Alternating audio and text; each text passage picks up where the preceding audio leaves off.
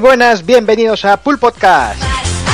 Bienvenidos a un programa más, cuadragésimo séptimo programa, el programa en el que por fin hablaremos de Metal Gear Solid 5, ese juego que al final es tan, tan amado como odiado por unos y por otros. Y bueno, vamos a ir empezando a saludar al personal. Empiezo por el señor Hazard, muy buenas.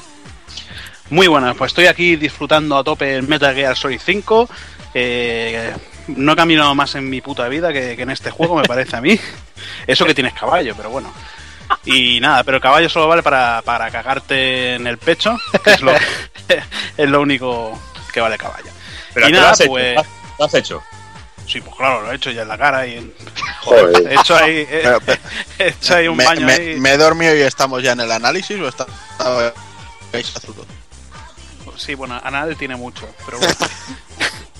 Y nada, pues el único juego me parece que he jugado este mes, aparte de Broken Sword 5, que he jugado nada, 5 minutos hasta que me ha salido un puzzle y digo yo, esto es muy complicado y digo, yo prefiero los juegos de hoy en día que están con los checkpoints estos que, que te dejan justo cuando te matan.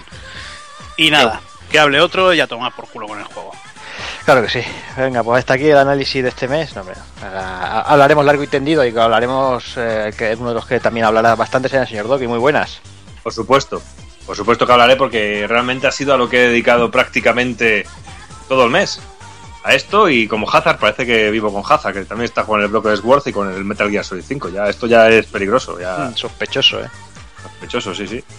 Aunque por lo menos si vivo con Hazard, por lo menos no dormí en la misma habitación. Por Eso lo- seguro, vamos. en la misma planta, por lo menos, porque madre mía. Bueno, sería bueno, el Sahelan- sería el Sahelanthropus este, o sea, que tú, tú, tú verás. Más o menos, sí. El eslabón perdido. Y nada, pues bueno, oye, divertido porque realmente aquí hay opiniones muy dispares respecto al Metal Gear, tanto por la parte de Javi por ahí por la mía. O sea que yo creo que va a ser interesante, sobre todo para la gente que pueda escuchar el análisis, que vea cómo va a estar apoyado por dos opiniones completamente diferentes y que la gente saque sus propias conclusiones realmente. que la verdad es lo que importa. Pero bueno, de las veces que te enfrentas a un análisis con muchas ganas, porque para mí ha sido una experiencia única y que, bueno, que ya hablaré largo y tendido después, que tengo muchas ganas de, de hablar de Metal Gear Solid 5. Muy bien, pues vamos a saludar también al señor Tagoku. Muy buenas. Hola, ¿qué tal? ¿Cómo Pues vamos? Yo, pasa- yo pasaba por aquí a saludar. Sí, ¿no? Sí, pues como yo el metal me la suda, pues, pues poco más tengo que hacer ya hoy, ¿no? Bueno, hombre, hay, hay, hay faena, hay faena hoy. Nada, nada, aquí he jugado hasta los huevos, en general, de la vida. Pero bueno, ya más desestresado por fin. Ya hay que aprovechar el, el puentecito. esto. Supongo que viciaré todo lo que pueda aprovechar. Y maquetar.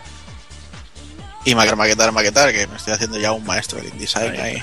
Claro que sí. Maestro, maestro de mierda, ¿eh? Pero, Bueno, bueno. eh, Pero bueno. por algo se empieza. pues sí, ahí vamos. Por lo demás, ¿todo bien? Sí, Buen vicio a por día, ahí. a día de hoy ya no me quejo. Sí, ahora estoy rematando el Tiara Way, empezando el Disgaea, el Uncharted Trilogy. Minucias, minucias. Sí, cositas. Casi nada.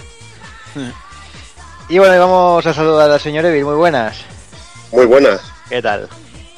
Bueno, bien. Aquí hoy no voy a hablar mucho del Metal Gear, que solo le, po- le- le- le he podido pegar tres orillas, pero bueno, ya me ha dicho el Hazard que he jugado lo mejor del juego, o sea que ya no sé si seguir jugando. Ya lo puedes dejar en la estantería y desinstalarlo, ¿no?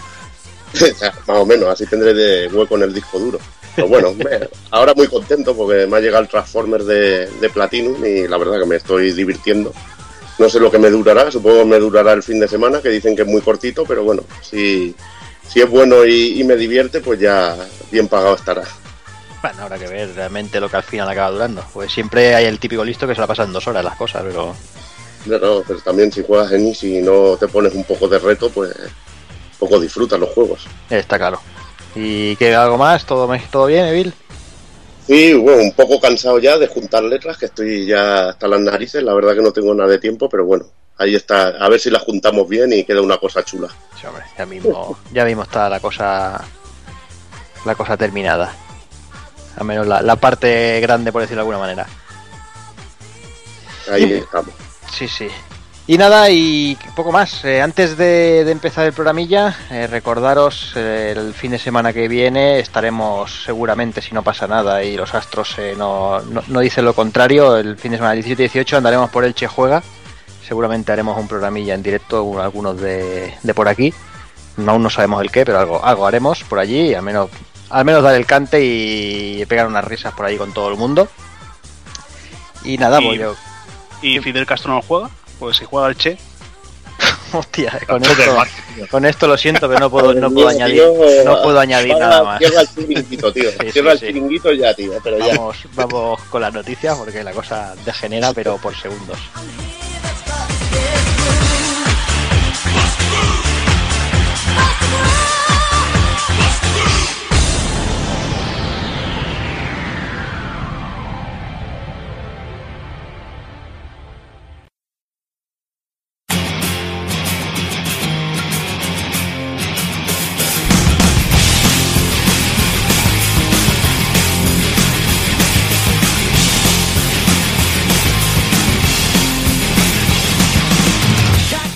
Y para el 47 programa empezaremos como siempre las noticias destacadas del septiembre de 2015. Iremos con las novedades del mismo mes. Analizaremos Metal Gear Solid 5 de Phantom Pain. Y remataremos con el ending.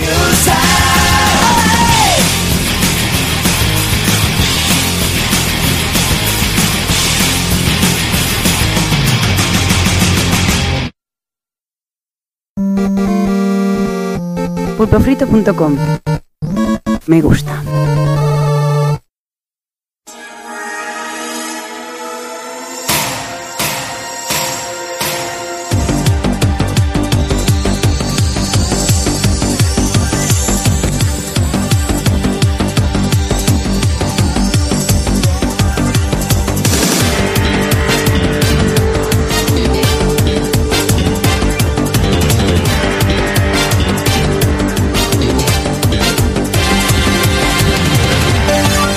Septiembre siempre ha sido un mes bonito para el mundillo este de los videojuegos, porque bueno, casi como aquel que dice, empieza ya la campaña fuerte, empieza la campaña navideña, y por qué no, porque también es fecha de Tokyo Game Show, eh, un, evento que había perdido quizá la fuerza en los anteriores años, y parece que este año la cosa empieza, empieza a remontar un poquito, porque bueno, al final se han presentado cositas y vamos a repasarlas un poquito.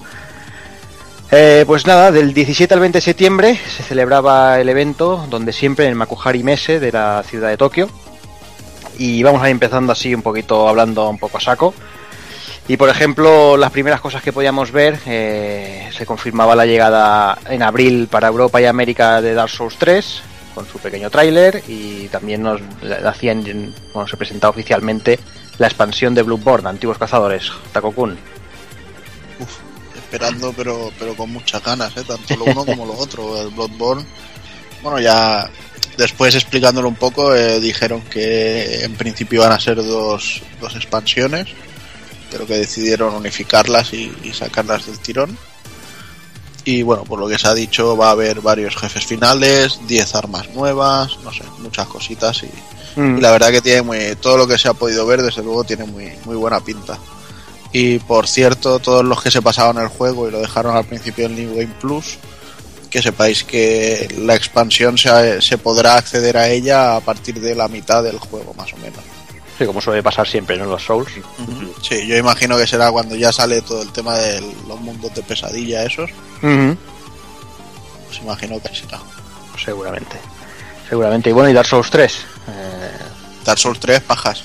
Bajas a tope. Sí, sí, El goti del año que viene ya, vamos. No, no hay más, no hay más. Ya ves. Si, si es que ya van, van a Goti por año con los, con los Souls. Y, y ningún problema con ello, ¿eh? No, no, que sigan, que sigan. Vaya que sí. No, la verdad es que lo que se ha visto pinta muy bien. Eh, vi el tráiler, aunque dije que no iba a verlo, pero ahora sí que es cierto que ya no voy a ver más trailers. y muy buena, muy buena pinta. Todo, parece que están cogiendo cositas de, de Bloodborne. Están utilizando mucho más el tema de la agilidad del personaje y todas esas historias. Bueno, veremos a ver, hay ganas de, de- que llegue. Pero bueno, no nos vamos a adelantar. Eh, seguimos un poquito más adelante y también Sony eh, en la conferencia también confirmaba el lanzamiento de- del primer Gravity Rush de, Vita eh, para la versión de, de PS4.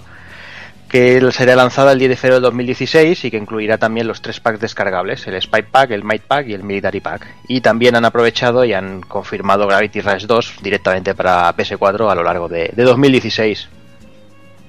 Brutal. Brutal, sí, porque sobre, sobre todo porque este, este juego, porque yo sí que lo veo posible con la compatible con el mando de PlayStation 4 ya, y es que ya si tenemos uno de, para mi gusto, de los mejores juegos para PS Vita, poderle jugar en condiciones en la, televi- en la televisión, las televisiones que tenemos ahora mismo, pues me parece de puta madre. Y ya la continuación, pues, pues genial. Y yo creo que la gente que no conozca este juego, que no le diera la oportunidad en Vita, el poderle pegar un tiento aquí ahora en, en HD y luego continuarlo con el segundo, me parece cojonudo. Porque sigo insistiendo de que es de mis juegos favoritos de Vita porque es una auténtica pasada. Una mecánica completamente original, un sistema de juego fantástico, súper divertido, no sé, genial. Yo este es de las noticias que más ilusión me ha hecho de Tokyo Game Show realmente. Igualmente, a mí me ha gustado muchísimo. El Gravity Rush 2 lo veo brutalísimo. Pues también la mecánica también de que haya dos personajes y todo esto puede ser la hostia. Pero me jode mucho por la Vita, por el maltrato que le está dando Sony a la consola portátil y que le quite uno de sus juegos estrella y que la identificaba como consola, como, como su juego exclusivo y guapo. Y que el Gravity Rush 2 iba en principio a ser para Vita y vértelo en Play 4, pues no sé, eso toca un poco los cojones y parece, bueno, ser la política de Sony de que la Vita no les importa sí, mucho. pero- Ya se están centrando en, en la Play 4. Sí, pero bueno, eh, básicamente eh, con Soul Sacrifice vendieron normalito, el, luego el, el que salió de rollo Monster Hunter no vendió prácticamente nada, el Freedom Wars, y invirtieron bastante en él. El Oreshika también ha sido de risa, de hecho está ahora en la hora a 5 pavos, con lo cual todo el que no lo haya pillado ya, ya tiene una excusa. Y pues bueno, pues lógicamente han dicho, "Bah, pues que viva de, de la Steam partida, una putada, yo los, los condeno al infierno por eso, pero ¿qué le vamos a Es una, hacer? Es una putada, ya te digo, por eso, pero igualmente, a mí, a ver, en sí no me, no me importa. Tienes una, cuando tienes una Play 4 y una Vita, pues dices, hostia, pues mira, me gusta más jugar en pantalla grande, también siempre lo he dicho. Pero jo, me parece un poco putada, al menos no verlo, que no, van a- no lo hayan anunciado en Vita, el 2, Mm. al menos, para poder... Que bueno, que, que, que aún así lo podrás jugar en remoto, Sí. usando la, la Vita. Pues yo ahora el, el Disgaea, por ejemplo, lo estoy jugando desde la cama, con la Vita. Bueno, igualmente a nivel de escenario se veía bestial. Tenía cada cosa que, que me parecía una maravilla, al menos. Tampoco increíble, pero que está muy bien. Y venga, vamos con Sega. Sega ha anunciado el remake del primer Yakuza como parte de la celebración del aniversario de, bueno, para lo sacarán una versión de la, de la saga, sacarán una versión para PlayStation 4 y PlayStation 3. Y no se trata de una remasterización del original de, de PS2, sino que han hecho una recreación con los gráficos de las versiones de PS4. Eh, además han ampliado los contenidos con más minijuegos de los que tenía originalmente y también han metido un poquito más de historia. Además se ha aprovechado y también se ha anunciado Yakuza 6 previsto para finales de 2016 en Japón. Que bueno, que veremos dependiendo de lo que venda los anteriores por aquí, a ver si, si se animan. Y de momento del juego solo se ha podido ver un pequeño vídeo que bueno, en el que nos presentan a Takeshi Kitano como personaje del juego. No sé, Hazard, ¿cómo, cómo ves cómo ves el futuro de Yakuza? Hombre, aquí lo veo crudo. Me parece que se anunció, no sé si para este verano, Yakuza 5, que saldría en versión digital por aquí. De momento no hemos visto nada de él. Pero bueno, eh, si van a sacar un remake de la primera entrega, bueno, va a salir tanto para Play 3 como para Play 4. El- tiene una pinta increíble con el motor gráfico que se vio en, en Yakuza 5 y bueno, y en Yakuza 0. Y con esa sexta entrega, a ver si, si presentan un poquito más. Hemos, hemos podido ver a Takeshi Kitano que ya, ya iba siendo hora que, que saliera un juego de la saga. Siempre metían cómicos, eh, personajes famosos de Japón. Y no sé, es una saga que si no habéis jugado, es que deberíais. Yo para mí va a ser, si salen los dos el año que viene, aunque sea versión japonesa, van a ser mis gotis del año, del año que viene. A menos que salga Metal Gear 6, claro. Y ya sabes que con Konami tal como está, no, Sí, no- no- bueno, no sí. es muy descabellado pensar que puede salir, ¿eh? en fin, pues vamos, vamos a seguimos, seguimos avanzando. Y ahí si hablamos de Goti y Takokun, no puedo dejar de hablar de ese que SNK Playmore, que nos anunciaba King of Fighters 14. Que Madre cuando, cuando vimos el logo todos alucinamos ahí ya con los penes ahí todos en, la ma- en las manos allí, venga, orgía, por fin, un, un COF nuevo. Y, y lo que nos Vaya, enseñaron vaya puto chiste. Vaya hijos de puta. Vaya puto chiste. No sé, yo quiero pensar que sea un rollo de que es una alfa o, o realmente lo que pienso es que desde com- como los han comprado los chinorris a SNK Playmore, que básicamente han hecho pre- presión porque enseñaran algo en el Tokyo Game Show estuviera como estuviera. Pero o, no sé, no tengo muchas ganas. Mm, La no- verdad es que está, está jodido. Sí, sí, no hubiera sido mejor que hubieran enseñado solo el logo y ya está, y hubieran dejado. Sí, pero es que ade- además, o sea, mm, en la página web pone que hay cuatro trailers o tres y este es el primero de, de los tres. O sea, dices, ¿en serio? ¿No os da vergüenza considerar eso un tráiler?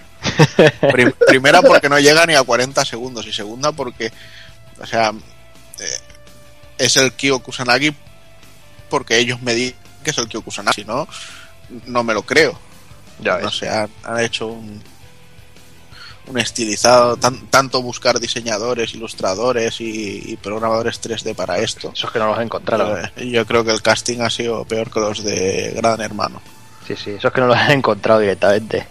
Y han Ya puesto ahí los de la limpieza y todo eso, por ahí a, a Que ha dado, trabajar. ha dado para memes, tío. El simple tráiler ha dado para memes, pero a cascoporro, tío. A mí me hace mucha gracia, sobre todo, ver la imagen del móvil ahí señalado en grande, que es un móvil del siglo pasado. O sea, que, impresionante.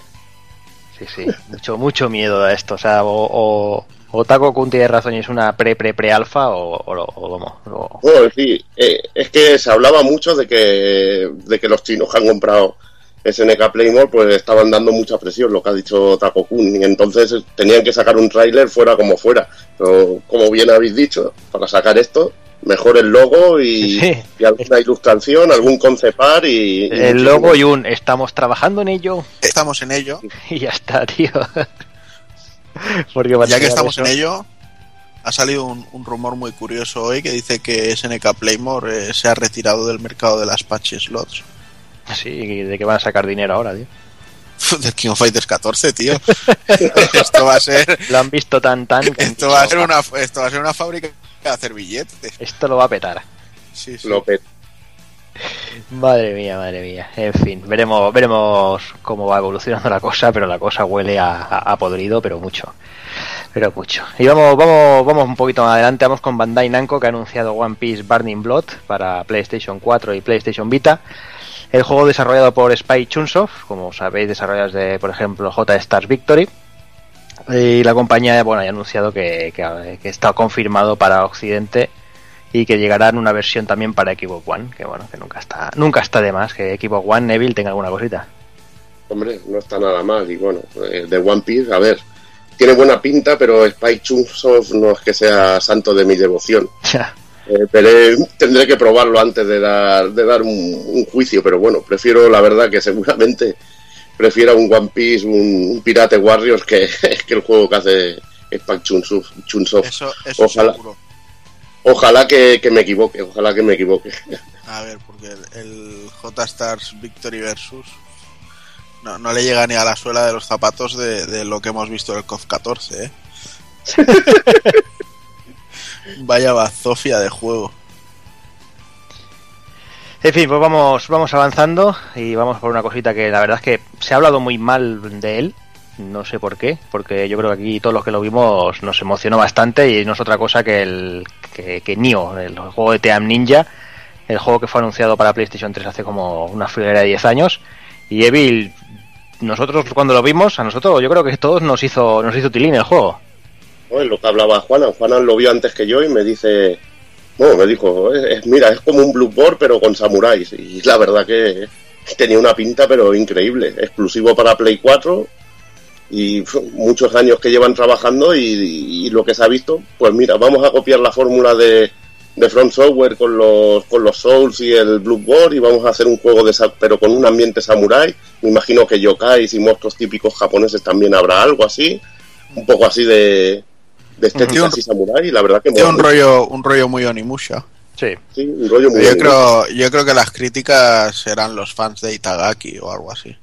Sí, Itagaki no sé, tío, no creo. Claro, igual prefiero un, un de estos. Hombre, Ita- Itagaki seguro que en algún momento tienes que tener claro que tendrá que salir y decir Nioh no, no ofrece nada nuevo, no es como mi Devil's Third que es, es una maravilla, lo que pasa es que la gente no la sabía entender porque son unos putos perdedores que me lamen el ano y etcétera, etcétera.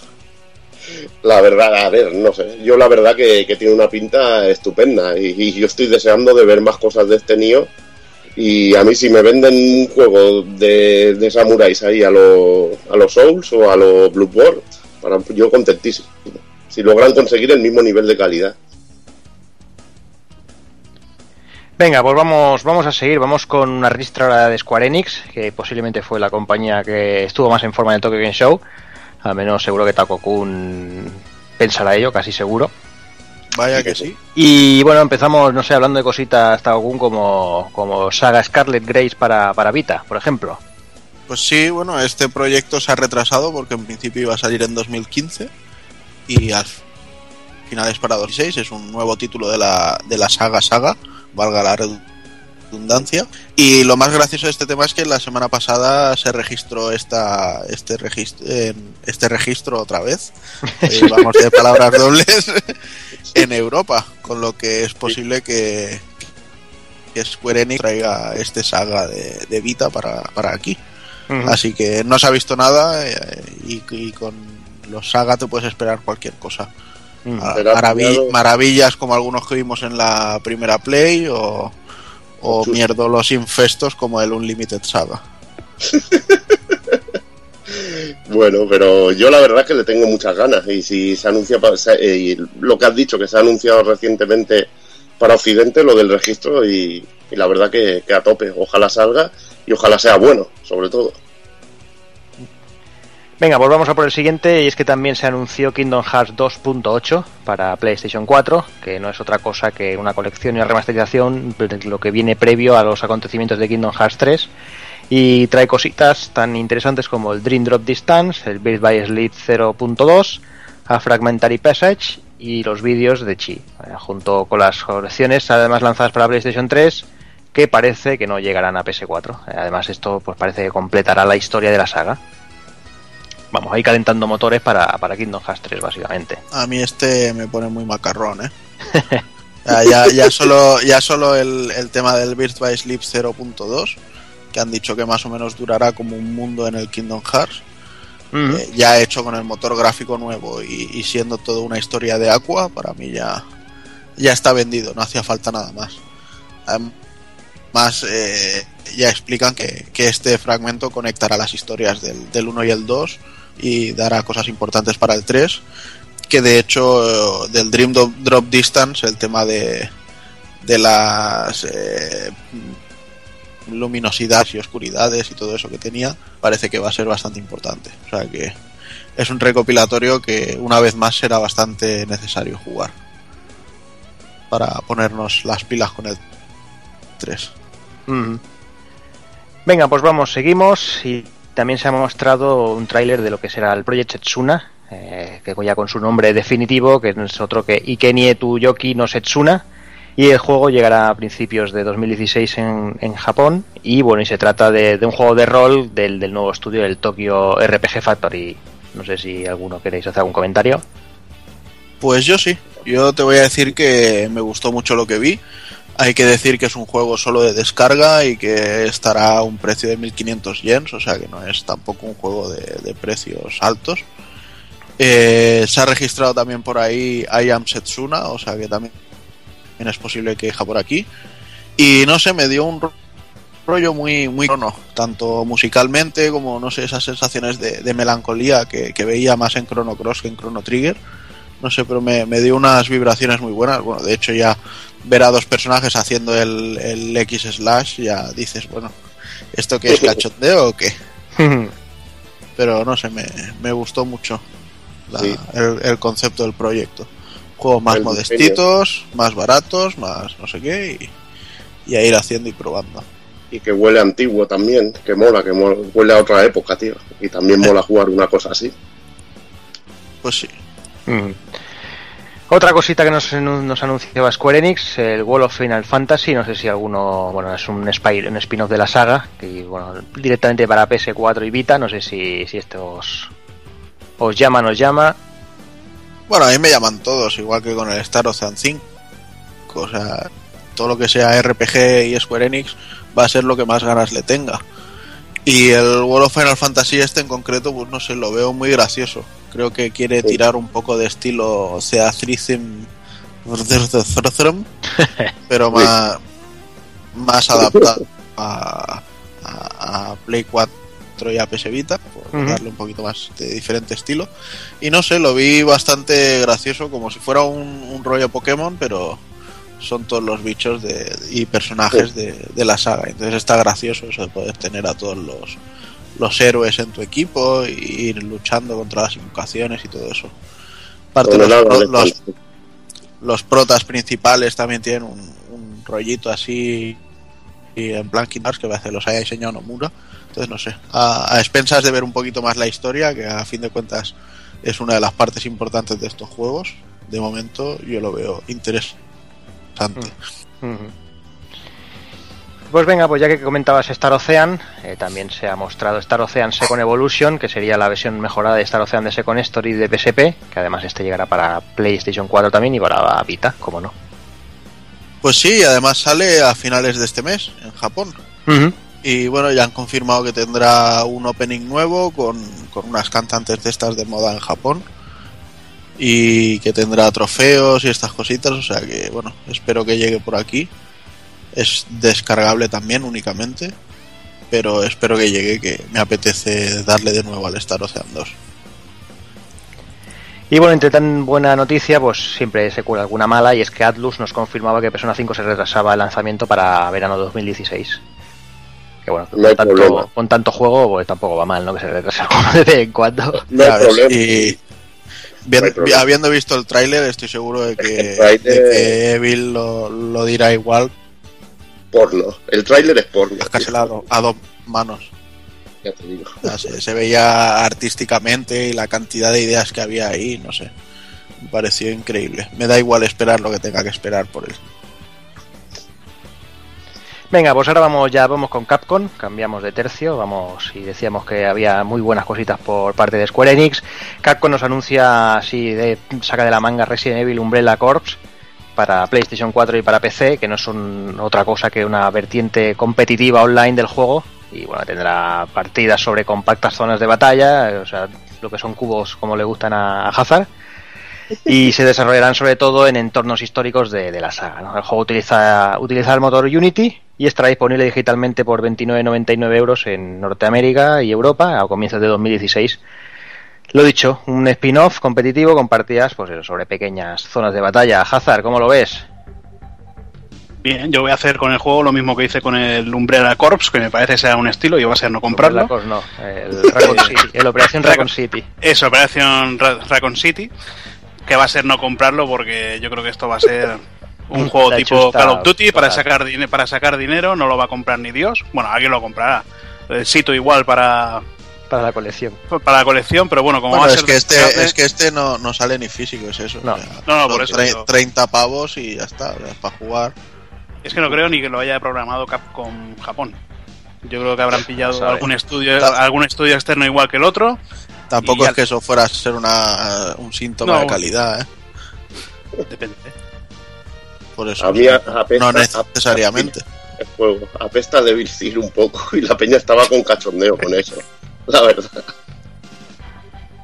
Bueno, pero dentro de cabe poder interactuar con los zombies para atacar a los, a los otros enemigos, un poquito de tiroteos, bueno, sí, muy divertido todo. Pero no te lo compras. No, no, claramente. Y, y uno que sí que vamos a comprar Hazard directamente va a ser el Resident Evil 0 HD Remaster, que también nos mostraron un tráiler con él. Sí, eh, entre este y el remake del 2 ya nos, nos podemos olvidar completamente del Umbrella Corps, porque este aparte nos han presentado el modo Wesker, que, que ya podría ser un, un modo Wesker con los acontecimientos que ocurrieron entre el Resident Evil 0 y el 1, pero en vez de eso han metido un Wesker del, con- contagiado con el virus Uroboros del Resident Evil 5, con los poderes del 5, y nos acompañará, digamos, Rebeca eh, también poseída tal como estaba Jill en Resident Evil 5. Ujú. Yo creo que han cogido todo de, de- del 5, pero bueno. Sí, sí. Dentro Lo han de metido cabe, todo en una coctelera, sí. lo han removido, han dicho "Hay que sale de aquí. Sí, bueno, pero también está interesante tener un, un nuevo modo de juego los escenarios del Resident Evil 0. Ah, Eso sí. Algo, algo es algo. Sí, sí, sí, eso sí. Eso sí, pero bueno, veremos. Además, este aparecerá también dentro de poco, ¿no? Creo, no, no sé si tiene fecha. Mm, Pues no me acuerdo. No me acuerdo ahora si sale a principio de año, pero bueno, ya lo, ya lo, ya lo revisaremos. Y venga, vamos también con otros amigos de, con los amigos de Evil, con Spy Chunsoft, que vuelven confirmando un nuevo Danganronpa para PS4 y Vita. No sé si alguien. Bueno, yo tenía los dos de PS Vita, son bastante te- entretenidos, eh, más o menos como un Ace Attorney o Phoenix Wright, y al menos para, para los que tienen la consola esta que no tiene ningún juego, pues para disfrutar, no tiene, no tiene mala historia, tiene... papeles. eh, sí, bueno, bueno, yo la tengo, yo la tengo ahí, ahora con los en Rancagura que va a salir, que ha salido uno y ahora va a salir el Estival Versus, joder. Y encima va frotando la pantalla, bien. Pues, pues nada, y el- los Danganronpa están ba- bastante Estará la interesantes. pantalla llena de lubricante. Y eso, que los Danganronpa que sí, que están bastante interesantes, con el Monokuma que es uno- un oso de color negro blanco bueno malo, que está como una puta cabra, eh, tienes que ir descubriendo, bueno, es una, un grupo de estudiantes de una clase de personas, pues normal, y bueno, tiene, tienes que descubrir entre ellos quién es el asesino para poder, eh, bueno, se tienen que matar entre ellos para poder escapar del colegio. Bueno, un rollazo de esos grandes que ahora aquí parecería que haga un análisis como Evil o Doki, pero bueno, los juegos están bastante bien. Muy bien, más cositas. Dragon Quest Builders, que se lanzará el 28 de enero en Japón. Se anuncia también Toukiden 2. No sé si alguno de estos dos alguien tiene algo que comentar. Los Tukiden 2 veremos qué tal. Eh, Yo jugué al primero en, en Vita y, y estaba divertido. Veremos si lo evolucionan un poco y no se limita a hacer lo mismo con un poquito más de contenido, como Kiwami. Pues yo espero que, yo espero que sí Bueno, que, dicho que- mejoren. Sí. Porque primero ibas avanzando, me parece que en total hay 10 enemigos y al final se, se volvía muy repetitivo todo. Los combates contra los jefes, aunque tenían poderes de fuego, hielo, acababa siendo lo mismo, no tenía tanta profundidad como tenía, por ejemplo, Monster Hunter. Trajes tenías un 10 en total por, por personaje, los mismos que tenía de los monstruos, podías hacer poca combinación. No sé, intentaba ser un Monster Hunter, pero, pero no llegaba, le faltaba un poquito más de profundidad. Lo único, la historia sí que es un poco mejor que Monster Hunter con el tema de los demonios. Y venga, vamos a ir finalizando el Tokyo Game Show. Vamos con Vanillaware, mm, Neville. Vamos con, con esa calidad ¿no? Eh, que ha hecho oficial el 13 Sentinels Age Slim, que será lanzado para PlayStation 4 y PS Vita. Vaya pintaza, lo que pasa es que no se sabe aún de qué ir al juego. Solo Mm. se han visto que habrá mechas, unos diseños de la hostia, que, que está ambientado en, en, bueno, en una época más actual, o actual y futuro, y la verdad que nunca se había visto juegos de Vanilla en, en esa época y tiene una pinta increíble. Veremos con qué nos sorprenden y veremos sobre todo qué tipo de juego es. Mm. Hay muchísimas ganas de... Artísticamente de está claro que Vanilla es, es el top, vamos, vamos, en 2D es increíble. o sea, técnicamente ya ves un tráiler y alucinas. O sea. Eh, Esto es lo que tenían que copiar todos los indies. Juegos con, con estos diseños 2D, no diseños pixelados, macho, que, que acaban siendo todos iguales. Y bueno, y sin dejar de lado Vanilla, eh, tenemos el nuevo tráiler del juego de Odin Sphere Life, Racer, que bueno, que se trata de una revisión del juego original que se está preparando para ser lanzada en las consolas domésticas de PlayStation 3, PlayStation 4 y además también para PlayStation Vita. Eh, Evil, que Odin Sphere, ¿qué tal? Pues esto hay que pillarlo sí o sí, porque es como el anterior juego y bueno, como el que estaba en Play 2, pero con mucho más contenido, muchos más jefes, más cosas para hacer, más historia. Eh, encima, bueno, retocado los gráficos que ya se veían de lujo en, en la Play 2 y en HD, y me imagino que habrán quitado las ralentizaciones que tenía, que tenía el juego en Play 2 en algunos jefes. Y encima se ha modificado el sistema de combate para hacerlo más dinámico, pues podemos tener un auténtico ganador. A mí era lo que único que me paraba un poco del Odin Sphere de, de, de Play 2, que, que se hacía bastante repetitivo. Si han mejorado el sistema de combate y consiguen algo parecido a lo que a la fluidez que tenía el Muramasa, podemos tener un juego de estos, pero auténtico pepino, y encima con la música de mi, de mi amigo, el Sakimoto, o sea que impresionante. Esto es must para mí. Está claro. A mí, a mí, a mí, sin embargo, Dinesphere me pareció un mierdo, pero, pero, pero considerable, ¿eh? o sea, aburrido a más no poder. Por eso digo lo de No, repetir. no, no, no guardo ningún buen recuerdo. Artísticamente guardo- sí, muy bonito, pero, pero no soporto yo sí que guardo bu- buen recuerdo, Juanan, pero en- entiendo lo de lo de que se te haga repetitivo. Por eso digo que si me mejoran lo, lo que es el combate, para mí vendido. Igualmente lo iba a pillar, igualmente, pero pero si ya me ponen eso y, se parece más al Muramasa, pues me haré polvo. Pues bueno, yo creo que iremos dejando por aquí el Tokyo Game Show. Eh, no hemos hablado de todo lo que se presentó. Tampoco, bueno, ya, ya hace casi un mes como que hice de- del evento y tampoco creo que merezca la pena. Eh, como apunte final, sí que comentaba con Takokun antes que Square Enix quizás fue la que más, la que más caña se dio. Y quizás eh, habría que darle un mérito a Sony Takokun y es que estamos hablando mucho cachondeo de que, de que Vita es un ladrillo y que es una mierda, pero de la mayoría de juegos que hemos hablado, estamos hablando de versión PS4 y PS Vita.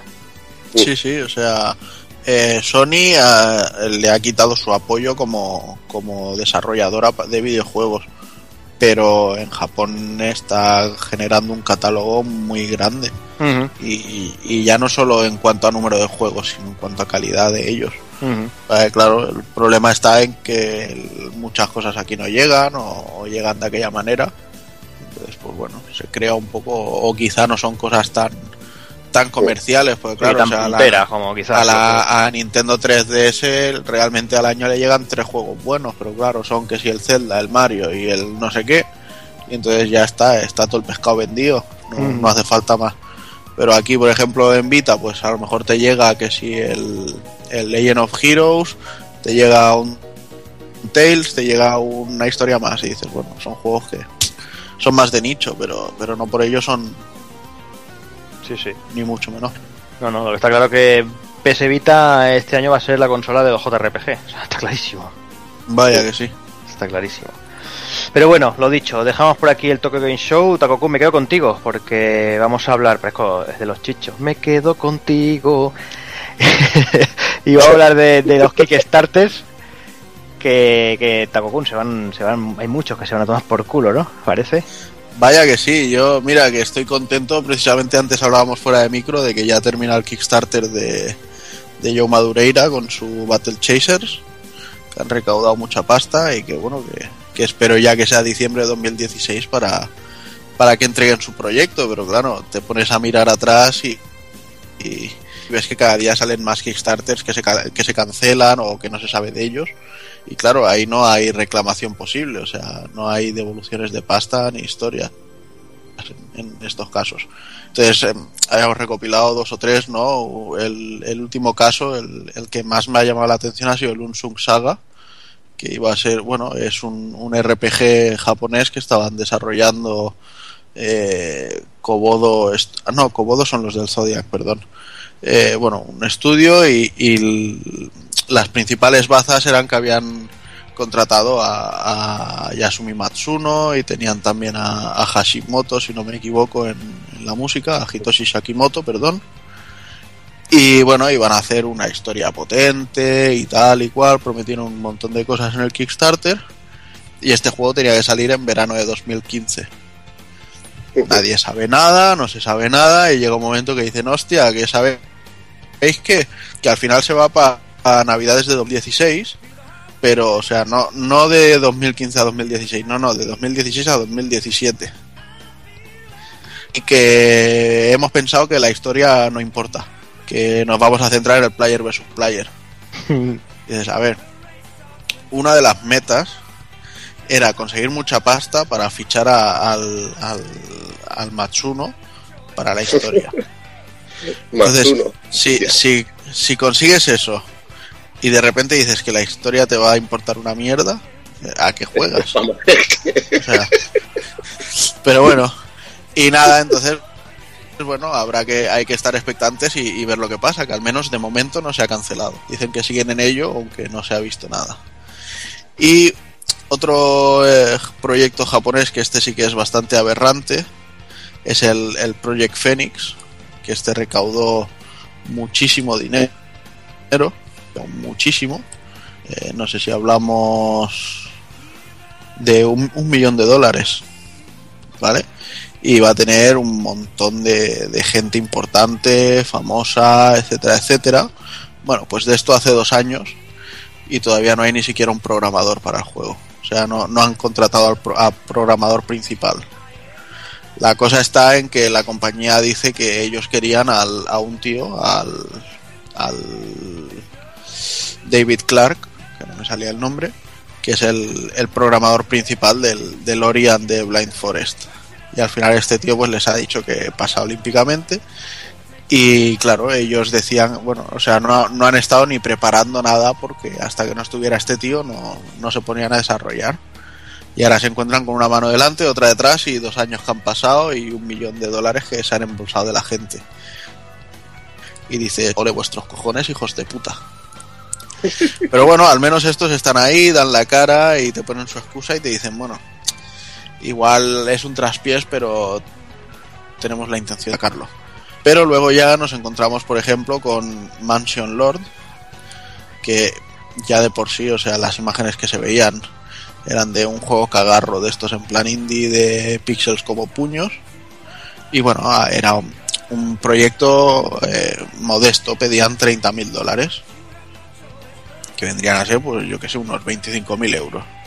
Dice, bueno, pues, oye, ¿Qué es eso? Eh, eh, ¿Cuántos son? ¿Tres, cuatro, cuatro kilos? Sí. Dice, vale, pues venga, pues pedimos cuatro milloncejos. Y en cuanto termina el Kickstarter y le reciben la pasta, desaparecen. Y a día de hoy, o sea, nadie sabe absolutamente nada de esta gente. O sea, su página web está pillada de un proxy que enlaza con otro y con otro y con otro y que se va a direcciones fantasmas a los tíos no hay quien, quien consiga contactar con ellos. Entonces, básicamente el que dio dinero para este proyecto lo ha perdido porque, bueno, desde, desde que terminaron el Kickstarter no han dicho absolutamente nada. Entonces dices, bueno, hay que irse con ojo con que lo del Kickstarter, esto de que no vendan las cosas con pre-order de tres años vista, eh, tiene mucho peligro porque luego además te encuentras como el como el gilipollas del Inafune que te enseña un concept art y te dice mira te voy a hacer este juego y necesito Y tanto ta- dinero luego le, le das como 10 veces más de lo que te pide y al final te viene y te dice mira que al final te voy a hacer un juego así de mierda y que, Pero que necesito casi, más pasta. casi eh, Sí. necesito más pasta porque quiero hacer un proyecto que es más mierdo todavía. Pero además el, el primero todavía no te lo voy a dar porque lo voy a retrasar seis meses para corregir bugs. Y dices, joder, si necesitas o seis meses para corregir bugs. Sí, yo más bien creo que es eso, que han visto que es un juego infumable y, Sí, sí, es que, están... por lo visto la gente que pagó que ha recibido la demo en Steam dice que es un despropósito total el juego, ¿eh? Mm, Dicen que es, es horroroso. Es que eso luce, yo que he pagado pasta, que he puesto en eso, es que luce peor que un Mega Man X8, tío. Un Mega Man X8 de, de Play 2 lo repatea, le repatea los huevos al Mighty, tío. O sea que, pff, imagínate la cara que se que te queda. Y yo, bueno, escuchando esto de Juana, lo del Matsuno ya es de traca. Que este tío es el guionista del, del Final Fantasy Tactics, del Tactics Ogre, del Background Story. Juegos que tienen una historia que es la polla, y cojo en el Unsun Saga y le quito el modo historia. Es un- una putísima broma de mal gusto, pero, pero de mal gusto total, tío. No, o sea, no, no es que le quiten el modo historia, sino que dicen, bueno, la historia nos va a dar igual, o sea, nos vamos a centrar en hacer un player versus player. Dices, a ver, si es que el, el concepto que tío. tú me has vendido, por el que yo te he dado mis billetes, es que hubiera una historia y que estuviera el Matsuno escribiéndola. ¿Por qué ahora, eh, seis meses después, cambias el concepto del juego? Porque Matsuno ha dicho, anda, yo a la por eso mierda". digo que es muy bonito. Es muy bonito que en Kickstarter nos prometan los juegos de nuestros sueños, eh, recuperar sagas y, y cosas, pero eh, no los creáis a pie juntillas porque ya veis lo que pasa. Pero yo, también- yo creo que también esto también está bien para que la gente empiece a espabilar un poco y que la, y se les empiece a quitar un poco la idea y la, la moda esta de los putos Kickstarter que yo nunca me fío un pelo de esta mierda. Realmente, porque ahora todo el mundo se, lía a hacer ese tipo de proyectos y, y a mí no me dan ningún tipo de, seguridad, pero en ningún caso, incluso para Senmu no he querido poner porque no, no termino de, de fiarme de estos proyectos, porque es como dar mi pasta a algo que a humo, realmente. Igualmente, a ver, hemos dado ejemplos de lo que es malo, que también hay ejemplos de lo que es bueno. También solemos destacar más cuando timan la pasta y todo esto, pero cuando salen cositas como Sober Knight o. Joder, ahora no me sale, o el Santae, tío, pues son cosas muy interesantes y muy bien hechas. Y hay proyectos que la verdad que merecen mucho la pena. Lo que pasa es que, bueno, siempre el mundo está lleno de caraduras y timadores y, siempre pasan cosas así. Pero bueno, a quien se le ve el plumero, pues ya después eh, los Kickstarter no llegan, como a Mr. Fucking Businessman. Ahí está. No, lo que está claro es una cosa, es que lo que, los que tú dices son de gente semi desconocida, ¿no? Que hacen un Kickstarter porque es gente que no tiene medios, que no se pueden permitir publicar un juego y necesitan, pues eso, unos mecenas que pongan la pasta para poder, bueno, pues mover la maquinaria y ponerse en marcha. La putada es cuando te viene gente de, esos niveles que, que tú dices, hostia, si tú eres Inafune y bueno, es que ya hemos hablado demasiadas veces de Inafune, yo creo que ya estamos dando demasiadas vueltas, pero si tú eres Inafune y te has de Capcom, tú puedes irte a cualquier compañía como el que dice, oye, mira, tengo este proyecto tal, me lo financias y lo sacamos y lo echamos adelante. Y no creo yo que, que, que, que ninguna compañía le dijera que no. Pero claro, es mucho más fácil pedir la pasta viendo que el panorama como está, ¿no? Que la gente está ahí repartiendo dinero ahí que parece que la gente le queme el dinero en, sus cuentas de PayPal, porque es que me, me parece una locura, o sea. Pero Y piensa, respecto, respecto a Senmu me parece un caso un poco especial también, porque es poner pasta en un juego que, que fue un desastre a nivel económico, fue un desastre total para Sega. Y es, es un, no sé, es un juego de mucho riesgo. Yo ahí veo, en el Senmu veo muchas lecturas. Pero igualmente, sí, lo, lo del Kickstarter y que sea un tío famoso, pues toca un poco los huevos. Pero también los fans lo querían y es lo que hay. Mm. Hazard, no sé si querías decir algo. sí, digo que, por ejemplo, Inafune eh, ha hecho el Soul Sacrifice y dinero tendrá para, para poner para el Mighty Nine, Nine este de los Sí, cojones, claro, macho. Por supuesto. Por eso digo, eh, tiene pasta para sacar juegos. Luego no entiendo que de repente tenga pasta para sacar juegos y ah, voy a hacer un Kickstarter para sacar más pasta. Mm. Bueno, y luego con más pasta que, saque, que si te saca el Azure Gumball este, el Azure Gumball 2, el Azure Gumball versus no sé qué, me parece que me sacó también versus Galgun, Sí, una versión de 8 bits y no sé qué mierdas también sacó. Sí, versión de 8 bits, sí, sí. El Mighty Gumball. con la compra del Gumbolt, sí. Mm. Sí, el Mighty Gumball. Pero bueno, es que lo- es lo que hay que decir. Inafune es un, un vendemotos de libro, tío. No sé, lo se, que ha también hay que... una empresa, se ha montado una empresa que se llama Concept y vende conceptos de Ya videojuegos. ves, además que le ha puesto bien el Sí. nombre, el hijo puta. No, y coño, te vendo el concepto del Yaiba. Sí, un tío que, que le ha pegado el, el río Hayabusa y viene para vengarse con los muertos, con zombies. Dice, hostia, bueno, está bien el concepto, pero luego el juego da cáncer. O sea, yo qué quieres que te diga, tío. A mí también, a mí todo el Es tema este de concepto, pero ya verás, ver- ver- chantaje. si- Venga, ver David, el, el apellido de este tío no me da garantía de nada ya. Dale, Doki. Que nada, que lo que decía que realmente a mí todo el concepto este del Kickstarter me parece un, un concepto chantajista, sobre todo para la gente que, que tiene cierto cariño o recuerdo, porque te anuncian un juego de tu infancia que va a salir ahora, tipo, por ejemplo, Sen- Senmu, que pongas pasta, pero luego, y si ahora quieres las voces, pon más pasta, claro, eso es chantaje puro y duro. Está claro. es- A mí lo que a mí lo que me, me toca mucho los huevos es lo que decía lo que decía Evil de, de Shenmue, ¿no? Que decía que sí, que en su momento fue un riesgo económico, que perdieron pasta, que tal de Pascual. Vale, a mí me parece muy bien, pero tú la pides pasta porque es un riesgo económico. Tú pides 60 pavos a, por barba a la gente que, que eso, tú estás haciendo que la gente invierta en tu juego, ¿no? ¿Y qué pasa? Si luego vendes 20 millones de unidades, vas a repartir beneficios entonces entre toda esa gente que ha, que ha financiado tu puto proyecto. Eso lo hablamos. Eso ¿Verdad que no? Sí, sí, ya lo hablamos con, con. Inafune. Pero claro, ¿verdad que no vas a repartir del proyecto? Pues entonces no vendan la moto de decir, no, es que si no el proyecto y tal Pascual, es que no, que no, y punto, ya está. No sé, a mí ya digo que, que huele mucho a quemado todo. sí, veremos qué tal, qué pasa. Igualmente se hablaba también de que era Sony quien pagaba, por ejemplo, la publicidad de lo que era Semu, todo lo que Bueno, era- luego, luego hablaremos también de Shenmue porque hay una noticia un poquito más adelante y Ah, hablaremos bueno, todo del tema ese. Entonces, eh, Hazard, no sé si quieres añadir alguna cosilla. No, yo lo, lo añadiré luego, sí. ¿Lo añades luego? Vale, perfecto. Sí. Pues venga, pues dejamos los Kickstarter de momento, porque aquí parece que es un tema recurrente. Siempre, los Pool Podcast siempre tenemos varios temas recurrentes, Eh, unos son los Kickstarter, otros son los, los Nintendo Direct, que últimamente tras la- los acontecimientos no hay demasiados, y el otro es Street Fighter 5.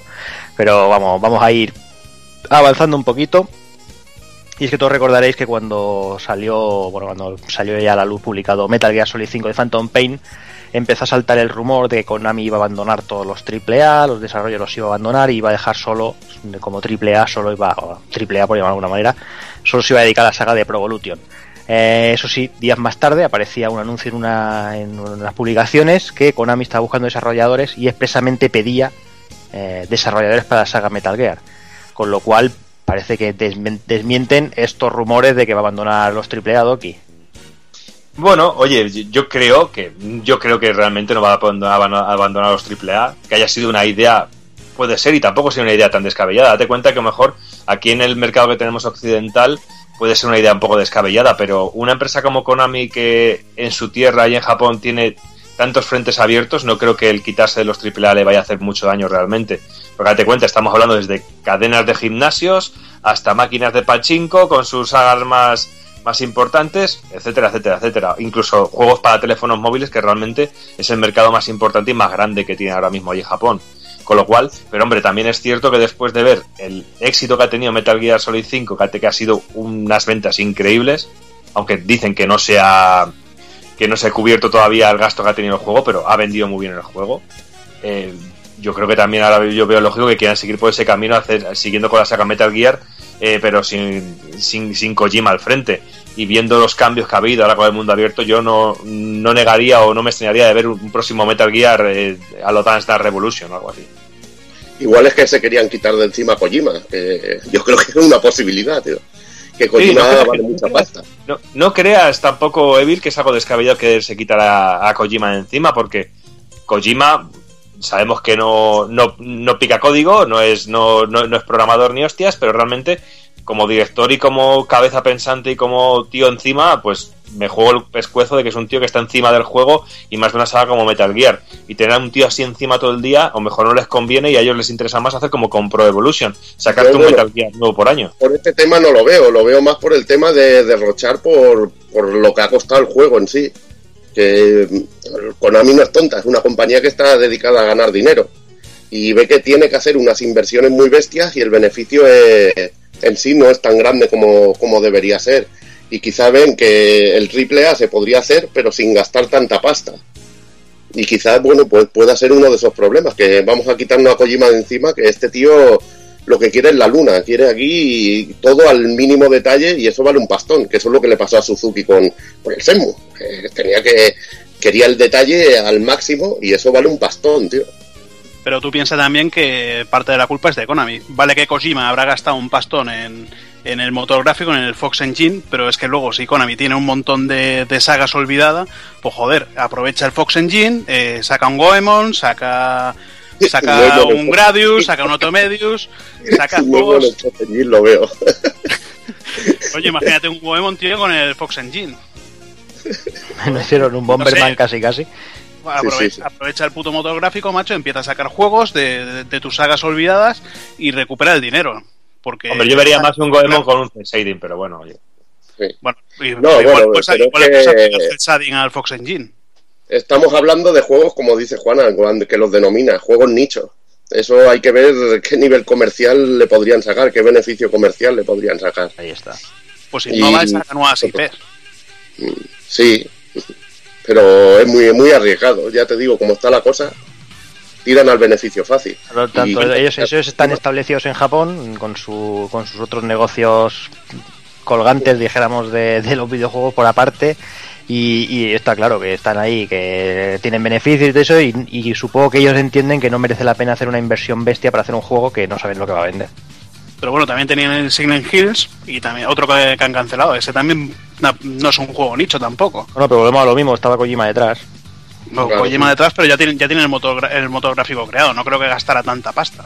No, pero bueno, ya, yo supongo que ya es un tira y afloja entre la compañía y, y Kojima. Yo creo que ya es Tampoco, más tampoco- lo que hemos hablado muchas veces. Deben haber piques internos ahí a lo, a lo bestia, seguro. Lo ves.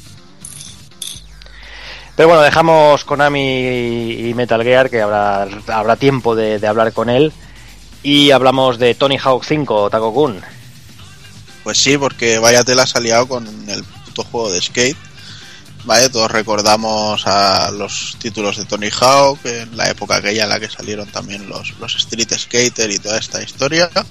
¿vale? Se pusieron de moda y, todo el mundo quería tenerlos, quería jugarlos, quería hacer eh, ollies, backflips, etcétera, etcétera. Entonces, ¿qué pasa? Pues que Activision ha sacado un juego de Tony Hawk eh, ahora, hace nada, y, bueno, nos encontramos que el, juego en sí ocupa 4,5 gigas, pero que ya de día 1 tenemos un parche que ocupa 7. Que sin el parche no se puede jugar prácticamente ni, ningún modo de juego. O sea, tienes el training y, poco más. Luego, eh, esto no sería más que una mera anécdota si no fuese porque, aún con el parche instalado, eh, parece que el juego es de las peores ponzoñas llenas de bugs y glitches que, se han visto en los últimos tiempos. Que es, y es superior incluso a, lo que se vio con, con la primera versión del Ultra Street Fighter 4 de, Play 4. Porque, bueno, yo he estado viendo vídeos y, y, y es cada aberración y cada cosa más mal hecha. Sí, el, el artístico del juego es feo y, no se lo han currado mucho, pero bueno, al menos que lo hubieran sacado depurado, ¿no? Pero bueno, todo esto parece ser que viene porque se dice que a finales de este año termina la licencia de Tony Hawk para Activision. Entonces tenían que sacar el juego fuera como fuera y, y tener tiempo de sacar todas las copias al mercado para, para ganar beneficios con él, para no Mm. tener que cancelarlo ni, ni renovar la, la licencia. Entonces por eso nos hemos encontrado con, con la joyita esta que, que entrega.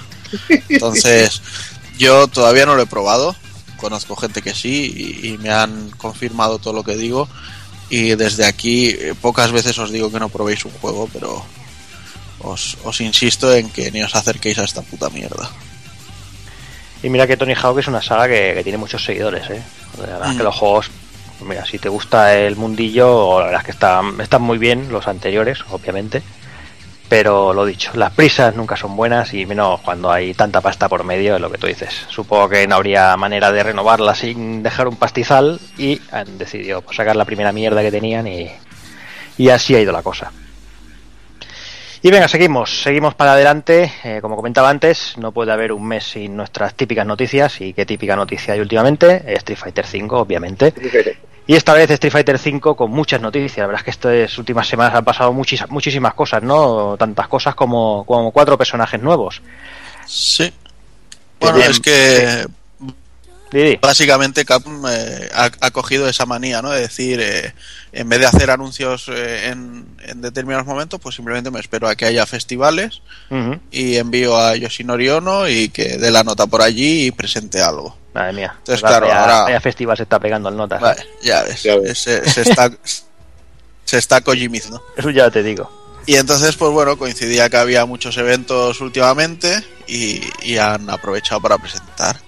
El primer evento que había era el, el Games Middle East 2015 y ahí aprovecharon para presentar a Rashid, un personaje nuevo árabe del Medio Oriente y que, bueno, la, para mí la definición perfecta es eh, el hijo bastardo del, del Rajish Rapali y de, y de Tony Stark porque básicamente el personaje es un geek eh, súper aficionado a la última tecnología, además tiene mucha pasta, es hijo de una familia bien y bueno, utiliza un estilo basado en el parkour y, y con los gadgets que tiene, que lo vemos hasta con el, con el visor de los super guerreros. Eso me eh, dijo un colega, dice, qué diseño más cutre, es un moro con el, con, con el detector de, de los superguerreros del Spidey. Que bueno, que de hecho la, la Crimson Viper ya lo llevaba en el 4, pero bueno. Sí. Y nada, la verdad es que parece un personaje bastante divertido, aunque su calar me parece una puta mierda. Hace como si fuera un tornado y, y- y no sabe si está pegando patadas o si le está pegando pollazos al, al enemigo. Pero bueno, no sé, como personaje nuevo me, ha, hecho bastante gracia. Luego, bueno, estaba la Tokyo Game Show y allí aprovecharon para presentar, lógicamente, al, personaje que todo el mundo estaba pidiendo, sobre todo desde Japón, y no es otro que Karin, la eterna rival de Sakura. Lo único que, bueno, que esta vez todavía, todavía no tenemos a Sakura, pero bueno, eh, supongo que sí que Todo- todo andará. Y la verdad es que me moló mucho el, el planteamiento que han hecho de Karin. ¿vale? sobre todo el cómo le han integrado todo el tema de los V-triggers, porque Karin siempre ha sido un personaje que se caracterizaba porque metías un combo y a la que trabas la primera técnica de, de golpes especiales, podías seguir haciendo recas, que son repeticiones de, de, de comandos de medio círculo, y ir a hacer combos e incluso variándolos. Y aquí pues esto se lo han puesto en el, en el V-Trigger, para que tampoco sea demasiado bestia lo que, lo que hace el personaje. Aquí el Critical Art sí que me mola mucho, es un combo así de varios golpes y luego hace un giro al enemigo bastante raro con, con un One Inch Punch de, de Bruce Lee y queda muy, muy resultón. Además, Karim viene con un escenario bastante chulo. Increíble. Vaya sensación de fondo, ¿eh? Mm. Vaya tela, tío. Sobre todo la parte esa que se ve la mansión por dentro. A mí es precioso. Creo que sale Phonic Ride, ¿no? En el fondo. No me he fijado, la verdad. ¿No te has fijado? Uh, me, Lo me que, lo, que sí, lo que sí que se está viendo es que en la. Bueno, me estoy adelantando un poco, pero eh, este fin de semana está empezando la New York Comic Con y, Sí. y parece que se está viendo el escenario de Nueva York y se ve a Alex sentado por ahí comiendo, o sea que es posible que no salga. No, no significa nada porque a Balrog también lo vimos en un escenario del Street Fighter 4 y cuando le tocaba luchar pues no salía en el escenario y ya está. Y incluso a los gemelos también estaban por ahí o, Sí. o Hugo en el, en el de Zangief, sí, pero bueno, que no sé, que es curioso. Pero bueno, seguimos y precisamente con Zangief, que bueno, se hizo un, un evento que ya ves tú, evento Igromir en Rusia. Ahí, venga, por un tubo ahí. Apro- aprovecharon la ocasión para, para presentar allí a Zangief en, en su querida tierra. Pues bueno, el personaje vuelve, parece que más bruto que nunca, aunque no me mola que le hayan quitado los el, el Final Atomic Buster como Critical Art. En su lugar parece que le han puesto un suplex que carece de espectacularidad, según mi gusto. Sí. Y bueno, eh, parece que tiene un. Eh, El giro de parece cabeza. que- exacto, el, el tornado ese que hace con la cabeza Fija. que es, Queda es horrible, pero bueno, hay que quedar guapo. y no sé.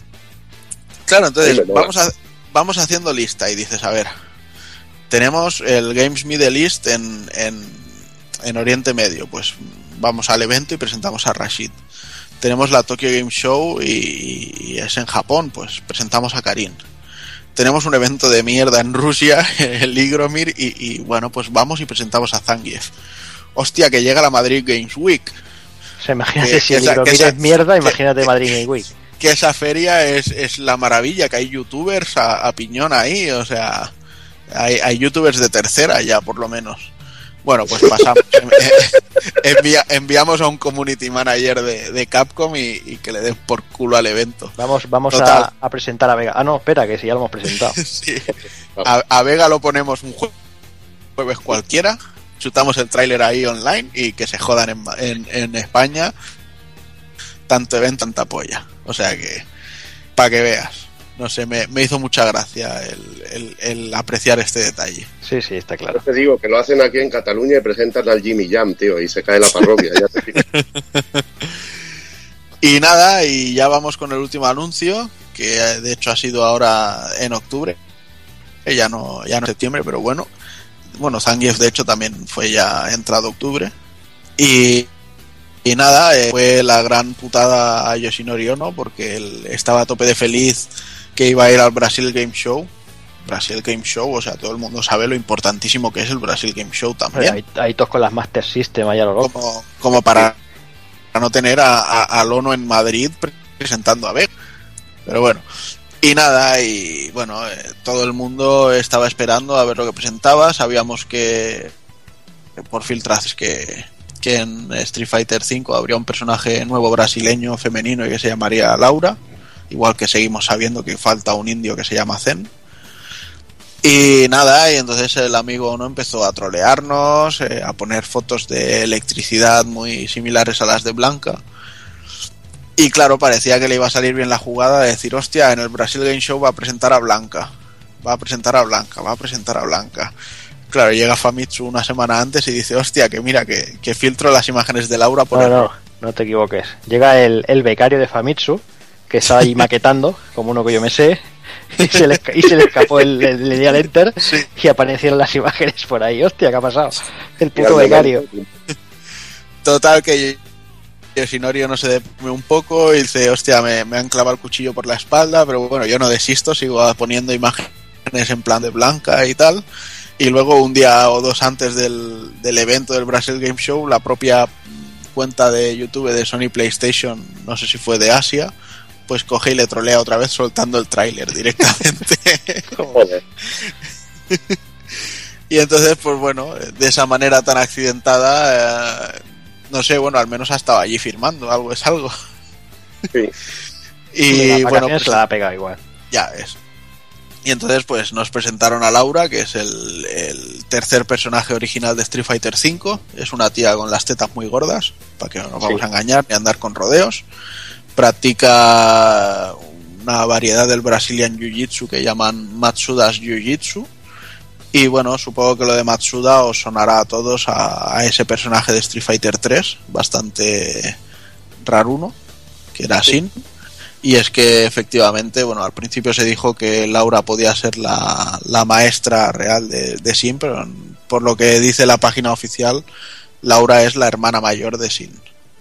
Sea que no sé si lo veremos por aquí a él en DLC, si será más jovencito, si será cuando todavía no ha empezado a irse con Ken o qué, pero bueno. Y nada, la verdad es que el, personaje es lo que hablábamos el otro día con Jordi, daba la impresión de tener un moveset un poco limitado de momento, no sé si es porque todavía no lo han terminado o qué. Pero bueno, eh, daba, daba la impresión de que va a ser bastante divertida también de controlar y no sé. El Critical Art, volvemos a lo mismo, tampoco me convenció demasiado. Me parece un, un homenaje a Blanca, pero completamente innecesario. Hubiera preferido algo más, más contundente. Pero el Pero moveset, bueno, se centró más en las llaves que en otra cosa. O sea, que Sí. no tampoco se ha visto lo que son patadas y puños que pueda tener normales. Sí, bueno, tiene todo rollo presas, tiene una especie de codazo también que, que tira de atrás del- adelante. De hecho, su, su, un poco como el de Ken, de poder eh, hacer salir y entrar de- del campo de, de, de ataque rango corto a rango medio. Y luego el, el trigger, si no me equivoco, es lo de poder eh, añadir las presas al final de los combos y cosas así. Además tiene la especie esa de Hadouken que deja en el aire ahí en medio Sí. colgando, de no sé. que pa- parece que va a ser bastante interesante a la hora de, de hacer tácticas de ataque. Tiene buena pinta. No sé, yo tengo mucho interés en este personaje, me, me gusta, me llama la atención bastante. Y lo único, pues, echo de menos a mi Rufus. Pero bueno, ¿qué le vamos a hacer? Pues sí, pues venga, avanzamos, vamos ya con la última y ya os comentaba antes que íbamos a comentar una noticia sobre Shenmue 3 y es que Isnet había, bueno, reabierto lo que es el Kickstarter de Shenmue y con la excusa de decir, hay, hay mucha gente que nos dijo que no pudieron aportar en Kickstarter o no llegaron a la fecha límite y nos han pedido desde nos han pedido una página de PayPal para tener otra oportunidad de contribuir a Shenmue 3. Desde el primer momento del Kickstarter y por Twitter mucha gente los decían que en ese momento no podían aportar pasta y que sí habría la posibilidad de poder optar, eh, aportar para tras el proyecto por PayPal, además de que la gente pues prefería ap- aportar por, por PayPal que no directamente por Kickstarter. Además todo esto nos lo rematan diciendo que también es importante aclarar que nuestra financiación va estrictamente a Isnet para el desarrollo de Shenmue 3. Aclaran, Sony y Shibuya Productions no van a ver ni un céntimo de nuestros de vuestros dólares de Kickstarter. Lo cual es cierto, el Kickstarter ha sido más bien para vender juegos y ya tener las unidades vendidas, salvo que los que quieran ediciones más bestias o chorradas que no vienen a cuento. También se ha dicho que gracias a Sony y Shibuya Production eh, tienen un presupuesto superior al primer Shenmue, siendo Sony las que aportan pasta para publicar y los segundos pues para poner algo más de pasta. Eh, Hazard, no sé si quieres añadir algo. No, bueno, eh, es que es eso. En principio, yo está claro, he comprado un juego para, para Play 4, otro para, para PC. He comprado las dos versiones. Y lo que te venden es lo que te venden es el juego. Luego sí, están los, está la gente que pone más pasta, o los flipados que ponen 300 euros, que ponen 1500, 2000. Y, y, y no sé, es que está claro que, que, es, que es como todo, es como Liliana Fune, que si tú quieres ponerle pasta, le pones pasta. Lo que mostraron el trailer de Shenmue era una puta mierda. La forma de, de Shibuya Productions que si son los que han puesto pasta fue una, una mierda.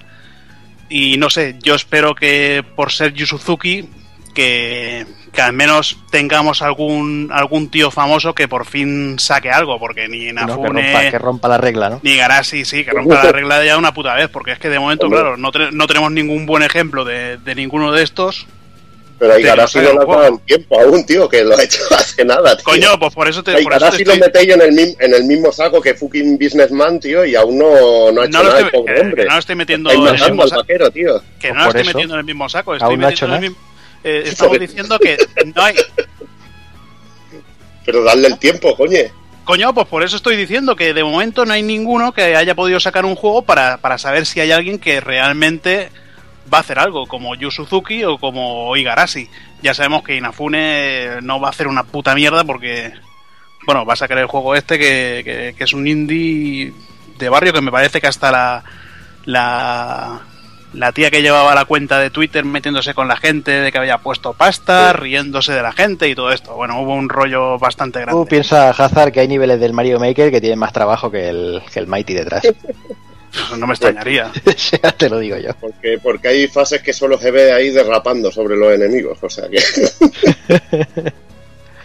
bueno, comentar una cosilla también, que han fichado, que han fichado al tío que estaba haciendo la- lo- los HD de Senmu, el tío este que estaba ahí liado haciéndolo, y lo han fichado para Senmu 3. Mm, veremos si eso quiere decir que va a salir Senmu 1 y Senmu 2 en HD, por fin, mm, como incentivo antes de Senmu 3 o, o de qué manera. Pero bueno, puede ser, mm, se intuye eso en el ambiente, de que puedan salir Era- Shenmue 1 y Shenmue 2 HD. Los Shenmue en HD tenéis que tener clarísimo que van a salir, o sea, no Sí, se van a arriesgar, no se van a arriesgar a sacar un Shenmue 3 en una consola y, y en una época en la que el 90% de las personas que tengan estas consolas actuales no saben lo que es Shenmue, o sea, tienen, tienen que sacar los anteriores para, para poner en situación. No, y más Sí. habiendo pillado al Kid Nokon este, el fan este Sí. que ha hecho las versiones HD, que se ha currado, se ha currado una un Game U con todas las recreativas de Sega, se ha currado el Dojo con una calidad muy buena. Yo creo que al menos que hayan pillado un fan que ya conocerá el motográfico, me parece que lo ha hecho en un Real 4, que es en el que va a estar hecho Shenmue 3. Yo creo que mejor, a ver, es que mejor que lo que demostraron en el, en el E3 es. Porque aquello Sí. parecía, pare- bueno, en el E3 me parece que era, sí. Sí.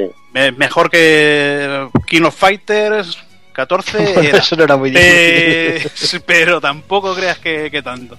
Estaban los chinos presionando, que estaban presionando los chinos, coño. No lo sabes.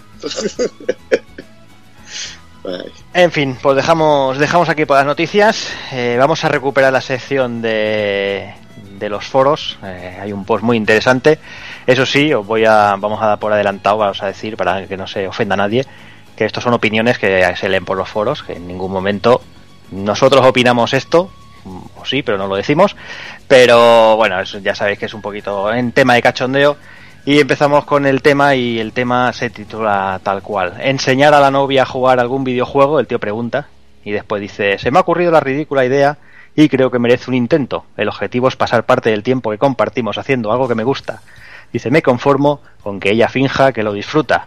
Decirme, ¿es tan ridículo como me imagino? ¿A alguien le ha funcionado? ¿Por dónde puedo empezar? Os podéis imaginar que esto es una llamada a, a los trolls del más profundo averno. tío. Y claro, los trolls nos hacen esperar, ¿verdad? Tú, es como cuando, cuando empieza a brillar la espada y aparecen los orcos y los trolls, ¿no? Y el primero, en la primera respuesta es juega con ella al teto y déjate de tonterías. Sí, es típica de serie. Esa va de serie. Esa va de serie. Sí, sí. Después viene otra que está bastante, ya empiezan las cafradas, porque ya sabéis que el nivel va subiendo poco a poco, y dice, yo no le pido que me enseñe a fregar, yo no me meto en sus cosas, que ella no se meta en las mías.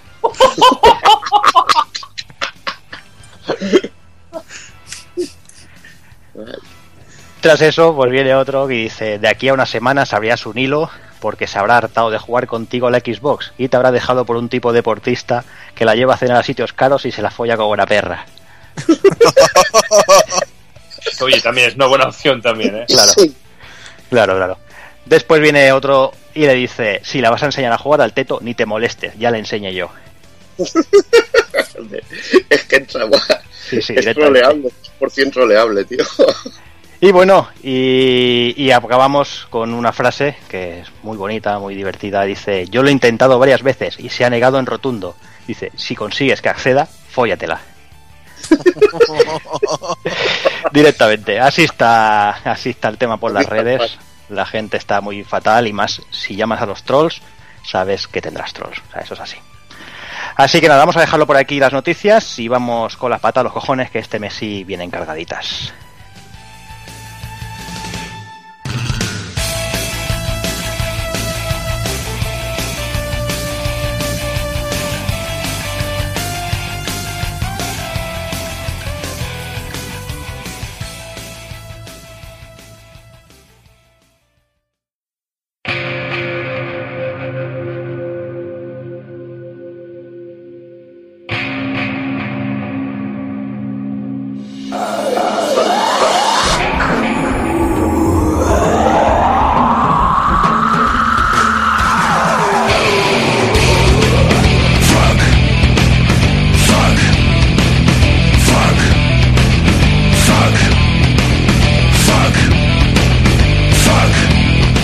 Y venga, vamos ya con la patada en las pelotas, con esa patada a los cojones este mes viene cargadita la cosa y va a empezar el señor Evil contándonos una, va.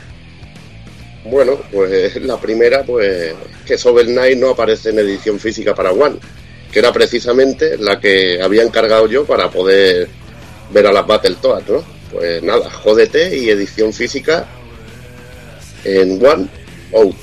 Y todo parece ser que por las políticas de publicación de, de Microsoft, que es de lo que se han quejado en, se han quejado los, bueno, los desarrolladores. Una auténtica lástima y otra patar los huevos a, a los usuarios de One, de no tener uno de los, de los juegos así indie más buenos que hay en formato físico. No sé, a mí me ha sentado como, pues, como un tiro. Bueno, ahora pillaremos o el de Play 4 o el de Wii U. Pero desde luego, lamentable. Así no One. No, no, además que tiene huevo la cosa que salen todas menos en One. Por eso, por eso, me parece penoso. Ah, bueno, ya está digital, es un juego menor. Bueno, pues tú ves sumando cosas, ves sumando cosas y al final te quedas con una mierda. ahí está. Ahí está. Pero bueno, vamos, vamos a por el próximo. Vamos con dos patadas muy rápidas, eh, no, por lo, no por ello menos dolorosa. Pero eh, vamos con Call of Duty Black Ops 3. Y es que, por, lo- por lo visto, la- las versiones de PlayStation 3 y Xbox 360 se han cepillado directamente el modo campaña. Han, han decidido que, que la campaña, los niños rata de PS3 y 360 no, no juegan la campaña pero los de PS4 y One sí que sí que saldrá, pero ahí pues han recortado por ahí. No sé, yo creo que, que es una, una cosa absurda cuando las campañas tampoco sea, no creo que sea en contenido en disco sea excesivo y el trabajo tampoco creo que sea excesivo. Y cepillarte un contenido así, la verdad es que, que lo veo un poco triste, porque seguramente que el juego no va a valer la mitad de precio, pero bueno. Yo aquí sí que le veo un, un toque de, de lógica, quizá. A ver, eh, lógica entre comillas, porque otras veces lo que han hecho es que otras compañías hicieran el juego en vez de la principal, pero bueno. Yo creo que lo que pasa es que el- las campañas es donde más se nota el, el motor de gráfico, eh, las mejoras que le hacen y demás. Y quizá han querido tirar de cosas que dicen, si lo sacamos para las anteriores nos quedamos a medias. Y han dicho el multiplayer que siempre tiene pe- un toque gráfico menor y demás, pues sí, pero lo que es la campaña lo, dejamos ya lo que queremos hacer y lo hacemos solo para, para las grandes. Mm, puede ser. Pasa que, bueno, me imagino, no he mirado precios, pero seguramente la, la rebaja sea de 10 euros como mucho. Solo te están quitando, por decir algo, la mitad del contenido. Pero bueno, es lo que toca. Supongo que lo que ellos quieren es que la gente haga el salto ya de una vez y, y- y empezar a olvidar ya esa, esa, esa- generación. Y por ello, pues nada, también lo pueden, lo pueden enfocar de la manera de decir, bueno, pero por lo menos le sacamos el juego para que puedan jugar al multi. Imagino que irán los tiros por ahí. Y bueno, vamos con la última, eh, y es que se ha anunciado la edición GOTI de Dragon Age Inquisition. Y por lo visto, eh, esta edición GOTI traerá todos los DLCs, pero no los traerá en el disco, sino los traerá en descarga. O sea, te- comprarás exactamente el mismo juego que, que está en el mercado ahora, pero que te dejará descargar los, los DLCs. No sé, me parece un poco triste eh, si haces una versión GOTI a la condición de meter todo el contenido en disco, que no te que pegar una semana descargando. Sí, pero no es el primer juego que lo, que lo tienen descargable. Me parece, no sé si. Bueno, Resident Evil 5, por ejemplo, la- los dos DLC los tenía para un código también de descarga y no sé si el Halo 4 también los tenía descargables. No, no lo sé. No sé, a mí me parece un poco triste, pero bueno. Porque La, la gran mayoría de juegos sí que te vienen en, en el disco, pero ya no, eh, no es la primera vez que lo hacen. Es triste, pero. Sí, porque es que realmente te están vendiendo el mismo juego que está en el mercado en ese momento. Lo único que han cambiado la portada y te han metido claro. un puto código dentro de la caja. Sí, Sí, el, el Saints Row también pasaba lo mismo, ¿eh? venía todo en el juego y luego todo en códigos de descarga, creo. Bueno, no sé, me parece, me parece una Q3. Me parece una mierda edición GOTI, pero bueno. Pues nada, yo creo que lo vamos a dejar por aquí. Si no hay nadie más que quiera dar alguna pata a los cojones. No sé si Metal Gear tocaba, ¿no? ¿Metal Gear? Bueno, ahora, ahora te podrás Ah, cagar vale, en vale, todo vale. lo que quieras, no te preocupes. Así que venga, vamos, vamos ya con las novedades, va.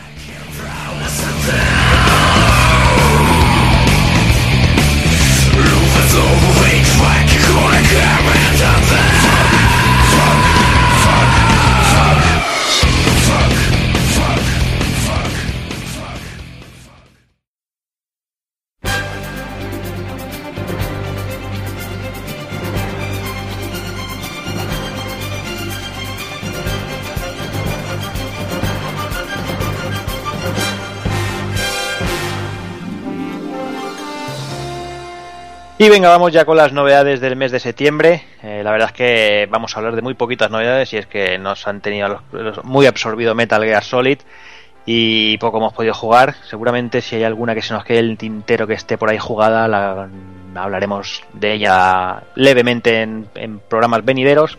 Pero bueno, vamos a empezar hablando de lo que sí que hemos jugado y es que el día 1 tenemos por ejemplo Super Time Force Ultra y Takoku nos va a hablar de él. Pues sí, la verdad es que ha sido una completa decepción para mí. Porque tenía muchas ganas con este juego y además lo regalaban con el Plus directamente y tal. Y luego lo que me encontré es un juego lío. de cojones. O sea, como concepto es muy chulo y me parece que puede ser muy divertido. Pero eh, así como por ejemplo con Rogue Legacy, el, estilo gráfico te permite verlo todo con una claridad. O sea, la, la locura de juego que hay aquí mezclada con esos sprites tan hechos de aquella manera de decir para qué hacerlo un poco bonito si con poner un palo se entiende hace que el juego sea un puñetero caos y no sé no, no me ha atraído en absoluto. Está muy es muy gracioso tiene los toques cómicos son impagables en algunos momentos pero ya te digo que me, me ha decepcionado muchísimo por eso por el por el aspecto que dices, joder, o sea, yo no pido que se tenga unos graficazos, pero que menos que, que algo que sea entendible, que yo pueda ver en la pantalla lo que está pasando, no solo vea eh, puntos por ahí moviéndose. Evil, no sé si quieres añadir algo. Bueno, eh, yo ya tuve la oportunidad de jugar al juego en Xbox One y, y coincido con Juanan. Que Es un juego que está bonito de aspecto y esto, pero a la hora de jugar se vuelve muy lioso y a veces no te enteras ni, ni de lo que está pasando en la pantalla. A ver, mm, no está mal, pero creo que hay que cuidar más esos detalles y que la jugabilidad sea más buena. No, no me desagrada del todo, pero bueno, coincido bastante en lo que, en lo que ha dicho Juanan. Muy bien, pues pasamos tres días más adelante, eh, al- directamente hasta el día 4. Ahí vamos a hablar un poquillo de Broken Sword 5, la maldición de la serpiente, Doki. Bueno, pues oye, pues una, una alegría el poder volver a ver ahora un, un poquito de aventura gráfica, en, en- sobre todo en consolas. Un género que realmente en consola es un poquito complicado llevarlo y tenerlo, aunque últimamente con, con juegos como los de Walking Dead o de Wolf Among Us y ese tipo de juegos pues está viendo bastante, o la reedición de Monkey Island. Y bueno, y ya tocaba la hora también un poquito de Broken Sword, que es una, es una saga que yo realmente no conocí en sus inicios en PC, yo lo conocí realmente en la Nintendo DS. Y me gustó muchísimo, me pareció una aventura muy fresca, muy, muy, muy, muy divertida, para una, una época tan avanzada como 1996, cuando ya las, las, las aventuras estaban un poco ya de capa caída. Pero bueno, ya encontrarse así con un título de este calibre y de este género en PlayStation 4, pues a mí me encanta y me ha, y me ha vuelto loco y me ha gustado muchísimo. Si bien decir, no me ha parecido el mejor juego de toda la saga de los que he jugado, pero realmente encontrarse sobre todo con un, con un juego que realmente que salió eh, hace dos años creo que aproximadamente, bueno, en 2013 salió la primera parte y la segunda salió en 2014 y ahora en PlayStation 4 pues tenemos las dos partes unidas en un solo juego y encima en formato físico, o sea que ¿qué más puedes pedir y a un precio, un precio reducido, que tampoco ha salido muy caro. Pero bueno, eh, muy divertido, gráficamente muy bonito, muy con, muy lleno de vida, ¿sabes? Todo, todo, todos unos gráficos de, muy al estilo de las aventuras gráficas más clásicas, pero con todo el retoque en HD, con colores muy vivos, con unos escenarios que están en continuo movimiento, con personajes paseando por todos lados y sobre todo una interface muy, muy, muy accesible y sobre todo muy intuitiva, con unos puzzles muy lógicos y alejados de todo, de todo el ruido que me gusta a mí tanto de, de LucasArts, que era todo un poquito más loco, un poquito más estrafalario, aquí es todo un poquito una historia un poquito más seria, un poquito más, no sé, una, una saga muy divertida y que me ha gustado mucho, pero yo ahora, lo que digo siempre, reclamo un buen Runaway para, para, Play, para PlayStation 4 o Xbox One, o incluso creo que sería una de esas sagas que sí que me gustaría tocar en algún momento en Retropool Podcast, Runaway o Hollywood Monsters o cositas de estas. Hazard, no sé si quieres añadir algo. Bueno, lo he probado un poquillo, unas dos horas o así. Eh, bueno, he resuelto el primer caso y todo esto. Hay que decir que el juego fue financiado por Kickstarter, por el Charles Cecil de este. De, el colorido gráficamente es una auténtica maravilla. Los personajes bien, bien diseñados con un cel shading que recuerdan mucho a los primeros juegos. Nada que ver con el, el 3 y el 4, me parece que eran una aventura más a lo Tomb Raider, que ni los, ni los probé ya. Y nada, quizás lo que yo le haya hecho en falta sea la, voz de Tomás Rubio, aunque parezca mentira, el tío era malísimo doblando, doblaba mil juegos, lo hacía fatal, pero es que no sé, eh, Broken Sword y la voz de Tomás Rubio queda, queda mal. Encima el, actor de doblaje parece que intenta, intenta imitarlo y, queda fatal. El doblaje del George Stobar, es, no sé, lo veo muy muy falso, muy no sé, no sé, Doki, Doki es el experto, pero a mí no me ha gustado. Sí, pero el problema no es, suena falso porque realmente tú lo que dices es cierto. Realmente intenta imitar a la voz que hemos conocido siempre en la saga. Y al intentar imitar queda falso y queda como muy imposta, impostado. Mm. Yo hubiera preferido realmente que hubiera dado su propio carácter y su propio pues sí. estilo al personaje. Lo que pasa que son personajes que ya están muy marcados. En, es que no deja de ser el quinto título de una saga. O sea, es, es, que, que yo creo que la, la, voz de Tomás Rubio con la voz de tonto que tiene le quedaba perfecta al, al, al, al protagonista. No sé, igual, a ver, igual verlo con otra voz, pues se te hace raro. Venga, pues vamos, vamos a por el siguiente. Vamos al día 9 con Takokun y Tearaway Unfolded.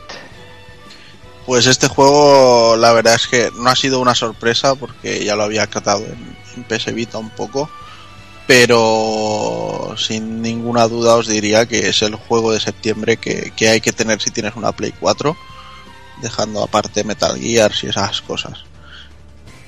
Eh, simplemente es maravilloso, o sea, rollos gafapastas fuera y, lo que cae en media molécula.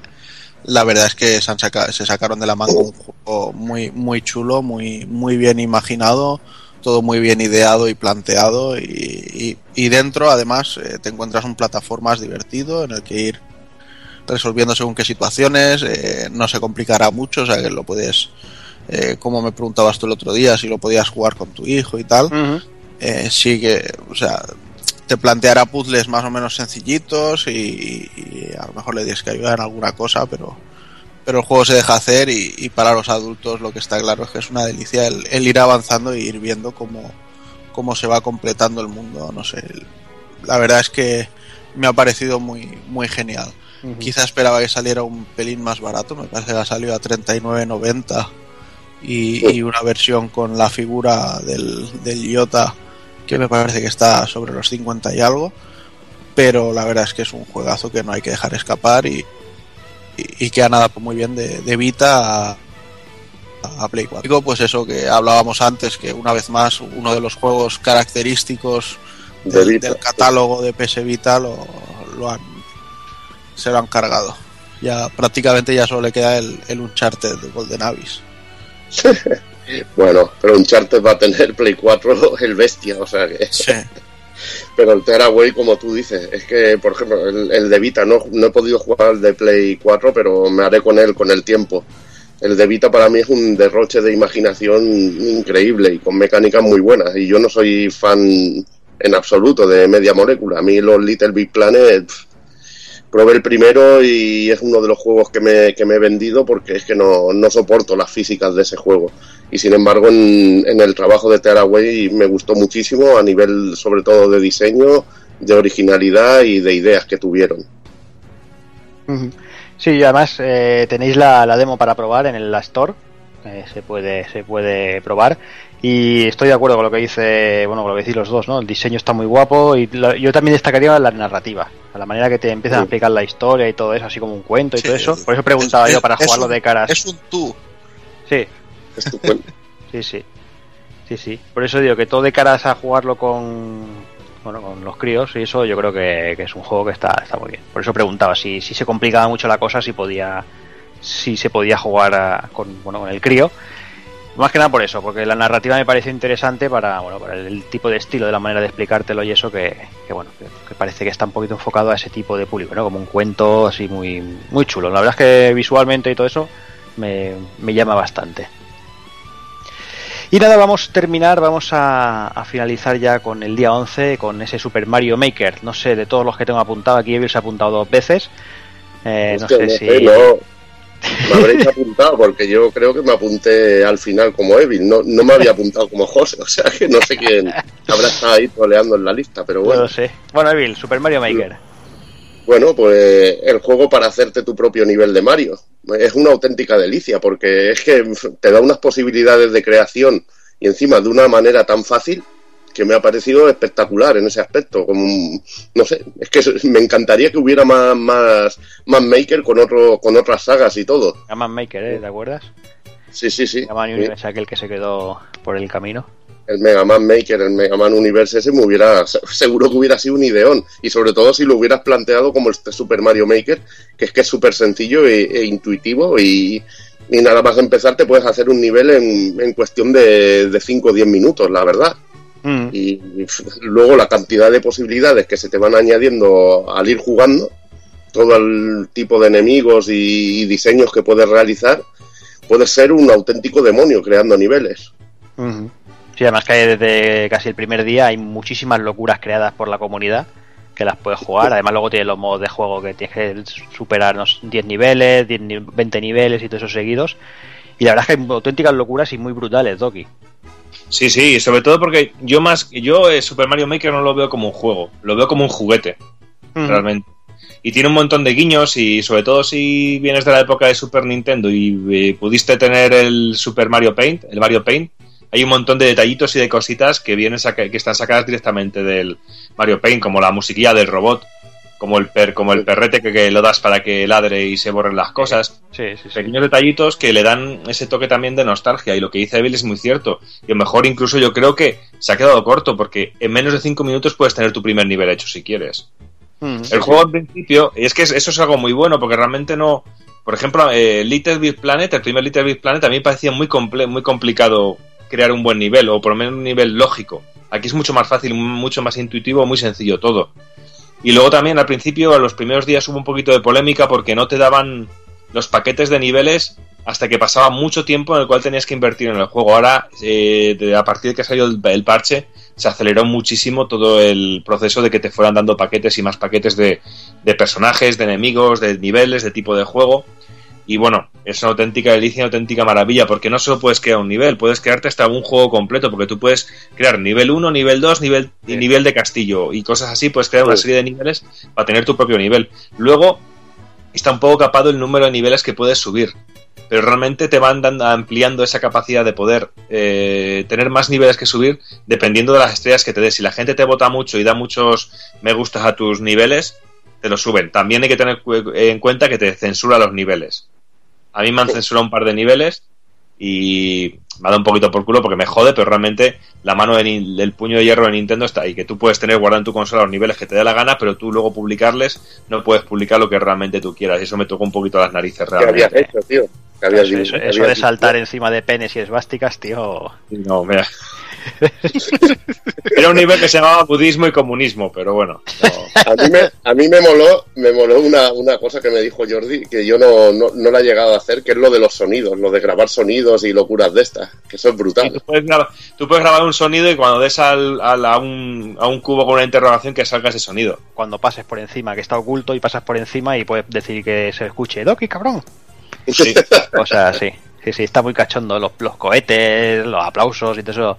Es muy cachondo. Además, eh, a mí me da buena vibración Super Mario Maker porque si siguen, si siguen con, con la manera de hacer de, de Splatoon, por ejemplo, de ir, ir sacando expansiones gratuitas y, gratuitas y todo eso, yo creo que Super Mario Maker, si van añadiendo enemigos y cositas y objetos y todo eso, yo creo que puede quedar al final una cosa muy bestia y si la comunidad sigue con él, yo creo que, que bueno, que quedará que hablar.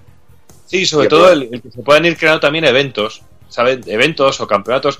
Y yo creo que aparte que esto es un vicio sobre todo a la hora de hacer torneos. Si Mm. tú tienes un evento, por ejemplo, como un Retro Barcelona, y quieres llevar una Wii con unos niveles clásicos de Mario hechos por ti o por quien sea y ponerlos como un reto y como un campeonato también puede ser muy cachondo. Pero incluso me, imagínate mezclar estos y poner también algún nivel del Doki Doki Panic de, del Mario Bros 2 o incluso en algún momento poner algún algún saliéndose de Mario World, de, de Super Mario también poner un Mario Kart, un nivel de Mario Kart que tú puedas customizarlo en algún momento, alguna cosilla así. No sé, el juego puede crecer y puede ser. Es que yo creo que es carne de DLC este juego. Sí, que bueno, además- a, a mí lo que me gusta también de Super Mario Maker es que te toca la fibra, lo de poder coger, coger el, bueno, el, lo que son los gráficos, de poder escoger el Super Mario Bros. original, el Mario Bros. 3, el Mario World. Puedes escoger el que más, más te toque la patata y a mí eso también me gusta mucho. Ahí Nintendo sabe mucho de, de ese tema y, y la verdad que, que la elección de los juegos, de, de lo que son las skins del juego, es espectacular y luego poderlo cambiar y ver ese cambio al momento. No sé, es, Es- a mí lo que me ha gustado mucho, por ejemplo, el tema del tratamiento de los amigos. Que tú con los amigos que tienes les puedes, les puedes poner en el juego y te dan, eh, si tienes por ejemplo el del Mario de que viene con la edición coleccionista del Mario Maker, te sale un, un, un ítem especial. Pero si tú por ejemplo tienes un Rockman de, de Amiibo y lo pones, pues puedes tener un, un, ítem de, de Mega Man y tu personaje se convierte en Mega Man. Pero lo bueno es que no te hace falta tener todos los amigos. Lo- los vas desbloqueando poco a poco en el juego. O sea que eso también me parece que es un punto a favor de Nintendo que no te obliga tampoco a tener todos los amigos para poder disfrutar de todos los personajes. Porque, por ejemplo, el de Xenoblade es muy cachondo con los sonidos de salto del, del personaje. O incluso un homenaje muy guapo que si te metes el, el amigo de Sonic y coges el ítem de Sonic, cambia hasta la música del juego y se pone la música de Sonic. Y no, pero es que tiene los, los guiños esos son en la música, sobre todo la cuando te acabas el castillo te suena la música cuando has acabado una fase de Sonic o te suena de Mega Man, te, te suenan las músicas de cada juego o de Fire Emblem también tienes un sonido característico de la saga y está muy cuidado en ese aspecto. Mm. Bueno, lo dicho, un juego para bueno para trabajar en él, para disfrutarlo y si realmente sigue la- ese apoyo como el apoyo que ha mostrado con cositas como Splatoon, puede llegar a ser algo muy muy divertido. Veremos veremos si, si le van dando continuidad, que yo creo que puede que puede ser interesante que añadan sobre todo eso, añadir nuevos enemigos y nuevas nuevas fases y esa cosita, creo que que puede quedar al final algo muy muy guapo. Pero esperemos que no pase como con Splatoon, que yo, por ejemplo, ya me he olvidado de Splatoon. Ya, Pero bueno. yo me olvidé de Splatoon porque no tengo tiempo para jugar, tío, porque es que jugué y era droga pura, tío. Mm, Pero bueno, pasa un poquito como con Mario Kart, quizá, ¿no? Que si ahora ya no haces las quedadas y eso, del, no tienes ese pique de, de inicio, es complicado seguirlo. Pero bueno, Pero eh, es, lo, es lo que toca, es lo que hay. No sé, yo ya digo, yo, yo confío, si, si siguen con esa política de, de Splatoon y estas cosas, yo creo que pueden puede quedarse algo muy muy muy chulo. No, bueno, que yo también, perdona que te interrumpa Jordi, también estoy viendo que en las redes sociales se han creado un, un huevo de comunidades de Mario Maker, Sí, donde, donde puedes subir tus niveles, ver los niveles de la gente, y bueno, y es muy gracioso. Yo, por ejemplo, eh, de salida cuando compré el juego, tuve un pique con Sito Turbo, que el amigo Sito, que felicidades que hace nada ha sido su cumpleaños desde aquí, que, que, es un, que de ahí ves la enfermedad y el nivel de maldad que tiene esa persona, Sito. Eh, tiene unos niveles de maldad extrema. Pero a mí Eh. me ha dicho Sito que tú tampoco te quedas corto, o sea que no vayas de santito tú. Pero es que el amigo Sito es que es, lo, lo dulcifica un poco porque tiene nivel de su hija, que es muy suavecito, y nivel suyo, que es de hijo de puta. Y lo va Claro, pero a ti no te va a dar el de la niña, coño, no, no me seas nenaza también. Ya. Lo que sí que le achacaría yo un poquito es cuando vas a buscar niveles, creo que no te deja filtrar por niveles de amigos, ¿verdad? No puedes ir a No. buscar directamente. Si no tienes los códigos, no puedes meter un. Ah, Pero una vez que tengas el código de, una, de un contacto, Sí, sí que puedes tener siempre acceso a ese contacto para ver los niveles que ha ido subiendo y los que Vale, vale, vale. poniéndolo Vale. en favor. Yo es que lo he intentado eso, hacer, buscar en la, en la búsqueda y eso, a ver si en algún, si algún sitio daba la opción de buscar niveles de amigos. No, pero por ejemplo, si yo te envío a ti un código y te metes en mi perfil y coges y una vez que juegues mi, eh, mi, mi partida o mi nivel, Sí, pues ya te quedas ahí. A mi perfil y ver todos los que he ido subiendo y todos los que tengo. Vale, vale, vale. Vale, interesante. Al igual que cuando alguien juega a mi nivel me pone cuántas veces lo ha intentado Sí, y cuántas veces ha conseguido. Y eso es muy cachondo también de ver. Eso está bien. Pues nada, lo dicho, eh, nos han quedado muchas cosas, nos han quedado Mad Max, nos ha quedado Senseiya, nos han quedado varias cosas ahí en el tintero, pero que por esa falta de tiempo ha sido, ha sido imposible jugar. Y si se puede jugar en los próximos meses, pues ya, ya os hablaremos de ellos y si no, pues ya nos acordaremos algún día. Así que lo vamos a ir dejando por aquí, eh, vamos a pasar unos minutillos musicales y vamos a ir con esa guerra abierta con Metal Gear Solid 5 de Phantom Pain.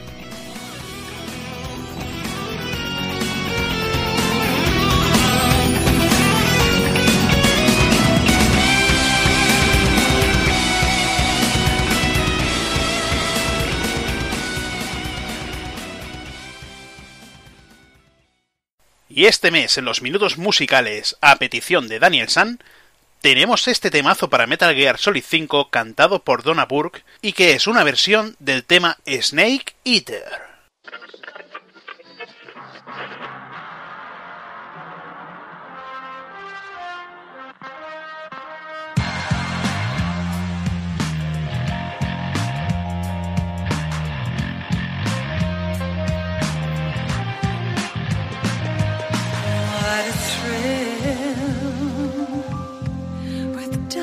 And silence through the night.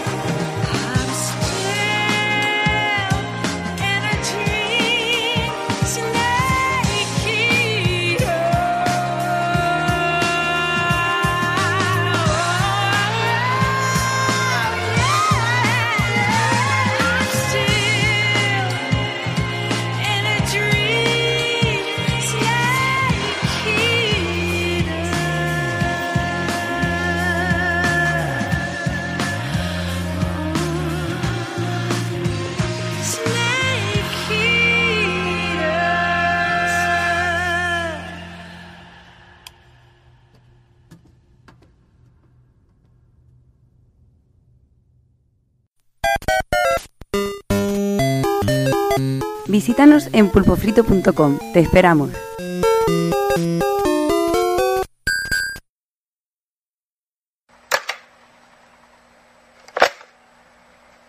Hideo Kojima.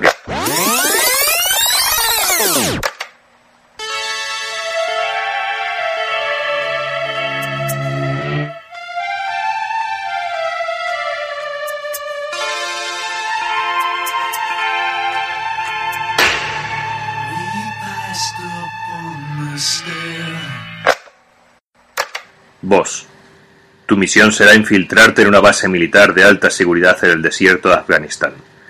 Tu objetivo principal será cerrar una válvula que vierte fluidos al mar. Sabemos que Mario era la persona más idónea para esta misión, pero está empleado por Nintendo y ahora está aliado con el Mario Maker.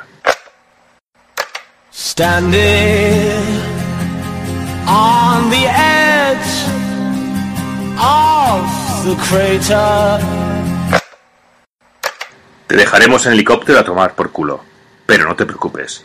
Vos, de camino podrás lanzar ovejas en el Fulton, hacer cagar a The Horse, o decorar tu caja con tías macizorras y lanzarte con ellas por una colina.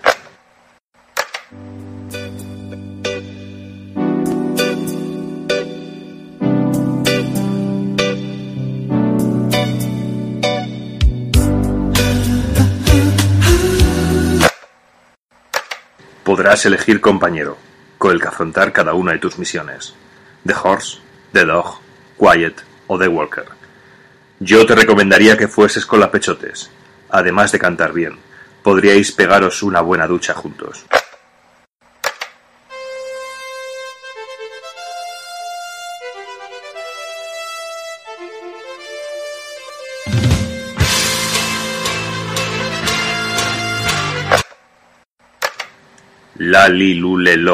Lalilulelo.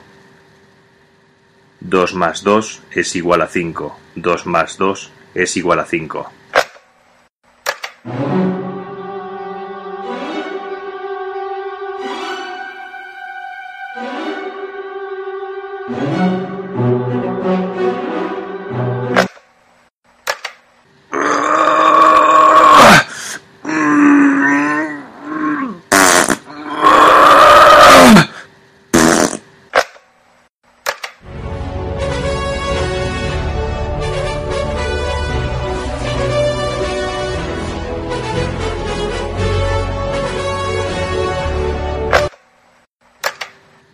Fisher, ¿quieres estarte quieto con las putas cintas y dejar alguna canción completa?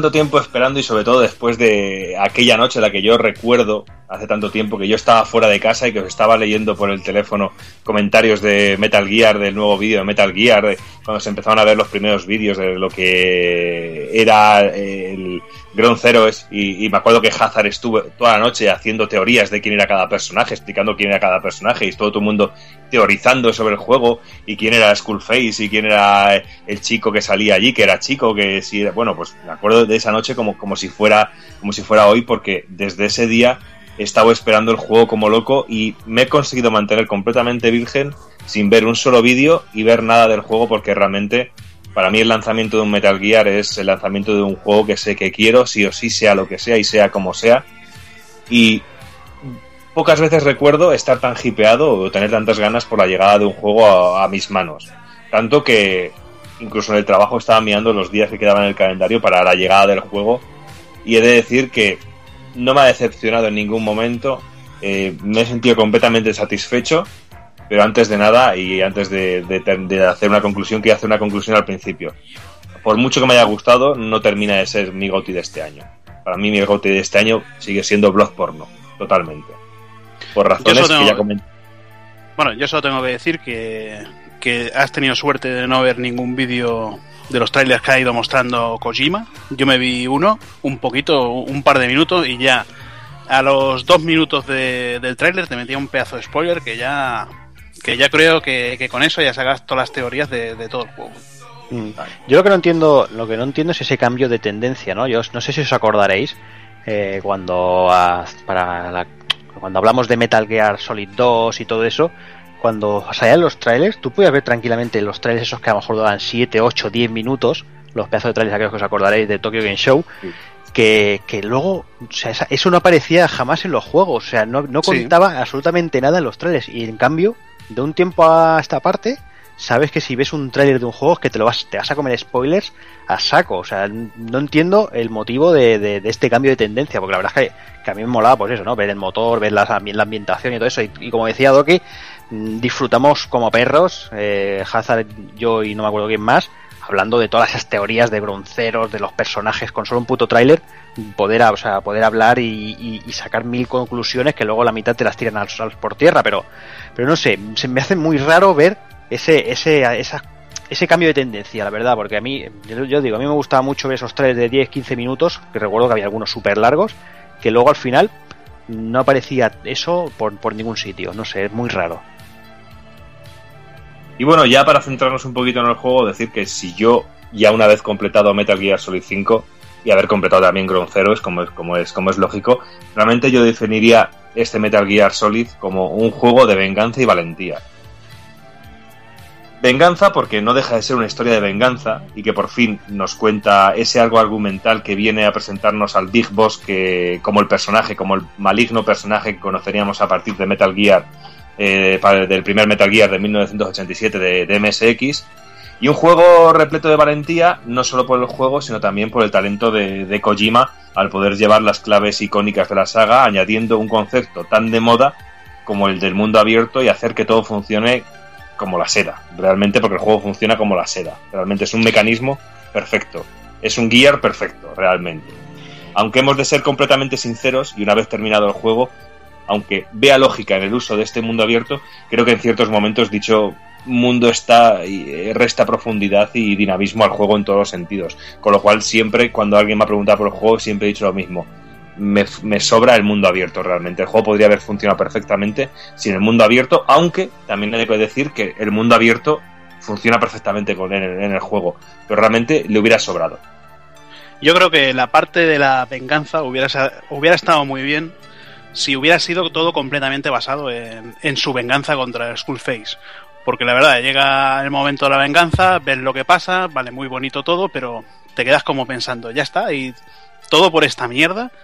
No sé, es una venganza, vimos todo lo que, lo que ocurría en Ground Zeroes, eh, que se cargaban todo lo que habían construido en Peace Walker, toda la base, que ya podría haber sido ya podría haber sido Outer Heaven. Y total, pues para volver a comenzar lo mismo que, que se había cargado anteriormente.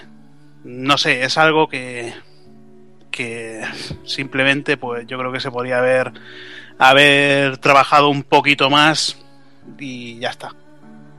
Bueno, eso, eso Hazard es que ya es un tema muy relativo. El tema de la historia, lo que comentabas el otro día por Twitter y por redes sociales de que te parecía que eran de retazos de historia y que realmente no, es que eso es muy relativo. Y yo creo que es un tema muy complicado porque date cuenta que no estamos hablando de una línea argumental eh, continua. Realmente estamos dando un paso atrás y date cuenta que, que la saga Metal Gear, eh, fíjate lo, lo longeva que es y que es muy complicado hacer que todo encaje. Y antes he hecho una referencia directa a Kojima, pero lo que es evidente es que dentro de la magnificencia del juego y, y vistos los continuos títulos de crédito del juego eh, que lleva atrás de sí cada una de, después de cada una de las misiones y sobre todo cuando terminas el juego, detrás del juego hay un equipo enorme impresionante haciendo de este Metal Gear, al menos para mí, la experiencia Metal Gear definitiva en todos los sentidos. Para mí, el resumen del juego ha sido eso. He visto en este Metal Gear Solid 5 lo que siempre he querido ver en un Metal Gear. ¿Que me han sobrado cosas? puede ser. ¿Que el mundo abierto me ha molestado en algún momento? Pues sí, me ha molestado y bastante. Y me ha mosqueado también. Pero creo que no tiene que ser un factor que enturbie todo lo grandioso que tiene este juego. Y todo lo que oculta y lo que no he visto. Tampoco, porque todos conocemos a Kojima y sabemos cómo es este personaje y hay mierda escondida, nunca mejor dicho, porque la caca es muy importante en este juego.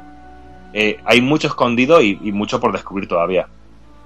Pero sin embargo yo opino que lo que tú puedes perdonarle al juego, eh, el mundo, el mundo abierto, el mundo abierto, pues no sé, hay juegos que, por ejemplo, un Gran Theft Auto está preparado para un mundo abierto. Eh, vayas donde vayas, en esa ciudad tienes algo. Pero aquí, claro, tienes un mundo abierto, tienes Afganistán, que Afganistán es como si hubieras cogido la base de gronceros, la hubieras partido en cuatro cachitos y la hubieras repartido en un punto aquí de Afganistán, en otro de aquí de Afganistán, en otro de aquí. Eh, puntos de control, te encuentras los mínimos. Por ejemplo, hubiera estado bien encontrarte un campo de minas en medio, eh, ir paseando con el caballo, encontrarte una mina, encontrarte algún convoy de, de camiones que pudieras asaltar, que eso son misiones, pero no sé. El tema de mundo abierto, pues muchas veces eliges la misión, eh, te vas a una punta y te dice, estás saliendo del área de la misión pues no sé, si me estás haciendo un, un, mundo abierto, en vez de elegir una misión, ir ahí, pues déjame, ahora, ahora quiero ir a esta misión, voy de aquí a aquí eh, con el caballo, y hago esta misión y hago esta misión. No, eh, me tengo que subir al helicóptero para poder elegir la misión, para poder hacer otra misión. No sé, es que al final, hasta para irte a cagar con la mierda que dices tú, necesitas coger el helicóptero. No, pero, pero, realmente tú puedes cambiar de misión sin tener que subirte al helicóptero. Pero de a los que quieras cambiar de, no. de, localización. Y si lo que te molesta del mundo abierto es las grandes distancias, tienes mil maneras. Tienes el caballo, tienes coches, tienes el helicóptero. Y si todo eso te molesta, tienes la opción de meterte en una caja y que te lleven directamente al punto donde está el centro de la misión. ¿Y entonces para qué quieres un, un mundo abierto si de un punto a otro no hay nada? Claro, pero vale, pero que, tú, aprovechas aprovechas el camino, pues no sé, para matar cabra y meterla en Fulton, Oye, para ¿qué, tirarte en plancha en la caja. ¿Y qué pasa con The que Witcher? te cae caballo, ¿eh? ¿Qué pasa con The Witcher? Con The Witcher igual, pero en The Witcher ya dije lo mismo que dije en el, en el Batman Arkham City. Son juegos que no están preparados para mundo abierto. Yo el The Witcher me, me cansaba también del mundo abierto. Luego al final, cuando conseguía los teletransportes, pues bueno, utilizaba los teletransportes pero no sé, es que eh, juegos en, en, los que tienes una distancia tan grande que no tienes nada, vale, es lógico, pero mm, es lógico que en esas distancias no tengas nada. Pero en un juego, no sé, y más en, Metal Gear, que siempre ha sido una misión principal, la operación no sé qué, la, la operación Snake Eater, que era un, una gran misión grande, una base grande, que llegabas a la puerta de la base, decías, joder, pedazo base, esto sorprende. Y aquí, bueno, te encuentras la base donde está el Metal Gear, pero es que ni entras dentro de la base ni nada. Y es lo más la base más impresionante que creo yo que hay en todo el juego. Pero bueno, yo creo que nos estamos adelantando un poquito. Vamos a dejar esto un poquito para cuando, hablemos de la, de la jugabilidad. Porque luego, realmente, el juego, lo que yo he visto, las críticas que hemos visto por ahí es que durante toda la vida siempre se ha criticado Metal Gear porque había muchísimos vídeos y poco juego. O que mientras estabas jugando que se interrumpía mucho la jugabilidad para meterte un vídeo de media hora o cosas así. O yo lo que yo siempre he dicho, Metal Gear Solid 4 es mi película favorita. Siempre lo he dicho, mi película de animación favorita. Y no lo digo en el sentido negativo, lo digo en todo el sentido positivo. Y es que a mí me encantaba esa fórmula. Pero es que ahora es esa mí... misma... Bueno, es que para mí la, la, la, fórmula de Metal Gear era como Metal Gear 1, Metal Gear 2 y Metal Gear 3. Eh, una buena parte de jugabilidad, una buena parte de vídeos y una buena parte de, de codec. Metal Gear 4, pues es que era una mínima parte de jugabilidad y muchos vídeos.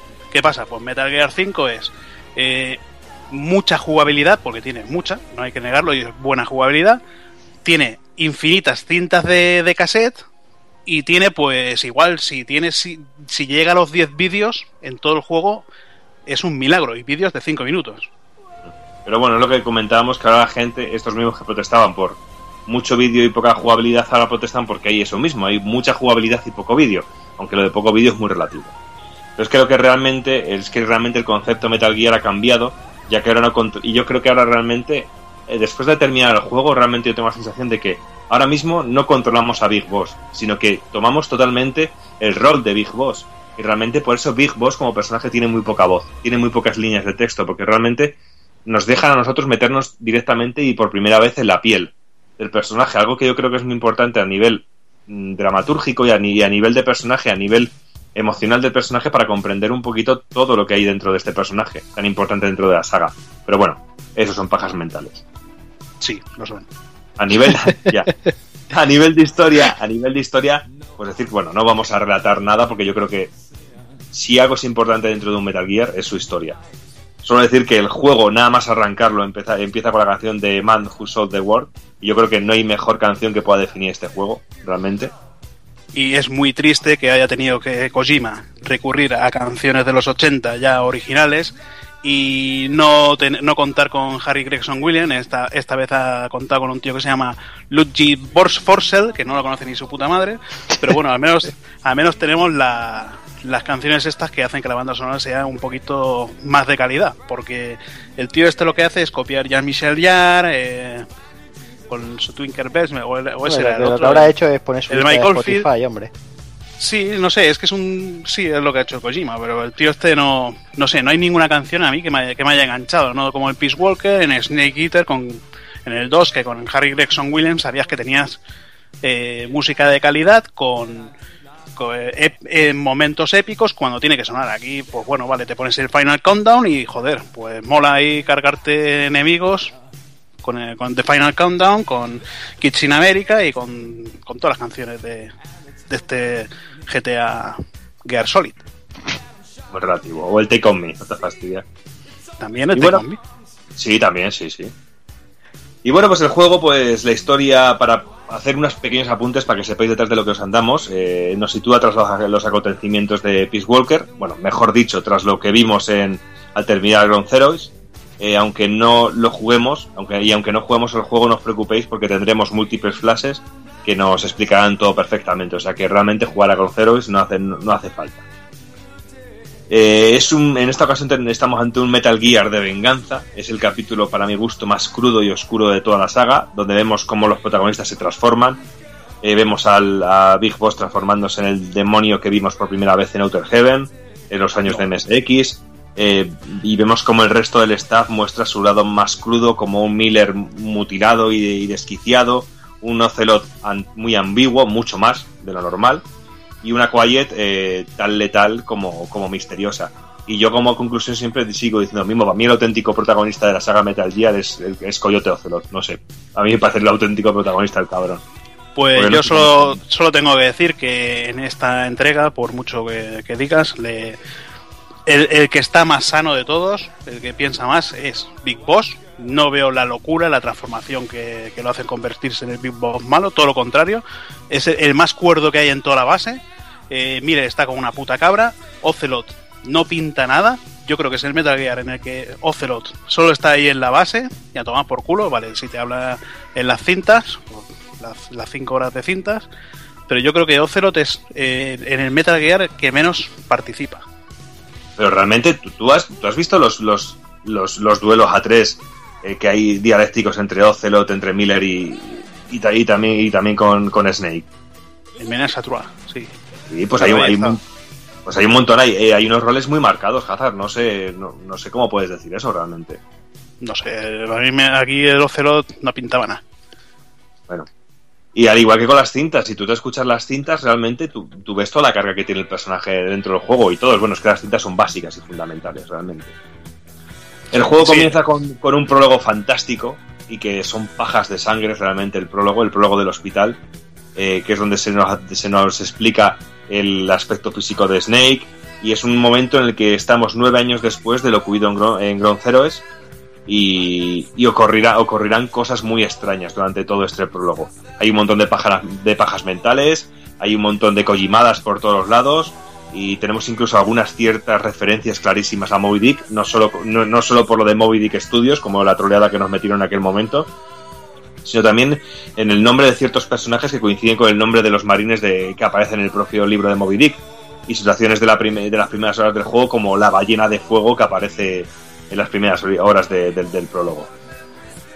Luego el juego directamente nos llevará al desierto de Afganistán, donde pasaremos gran parte del juego. eh, un escenario mm, muy variado para mi gusto, para ser un desierto, con un montón de situaciones. Y un segundo, y un segundo escenario que será el de África, eh, que es un escenario bastante más pequeño que Afganistán, pero que es muchísimo más variado en situaciones, eh, eh, localizaciones y cosas que nos van pasando en este escenario.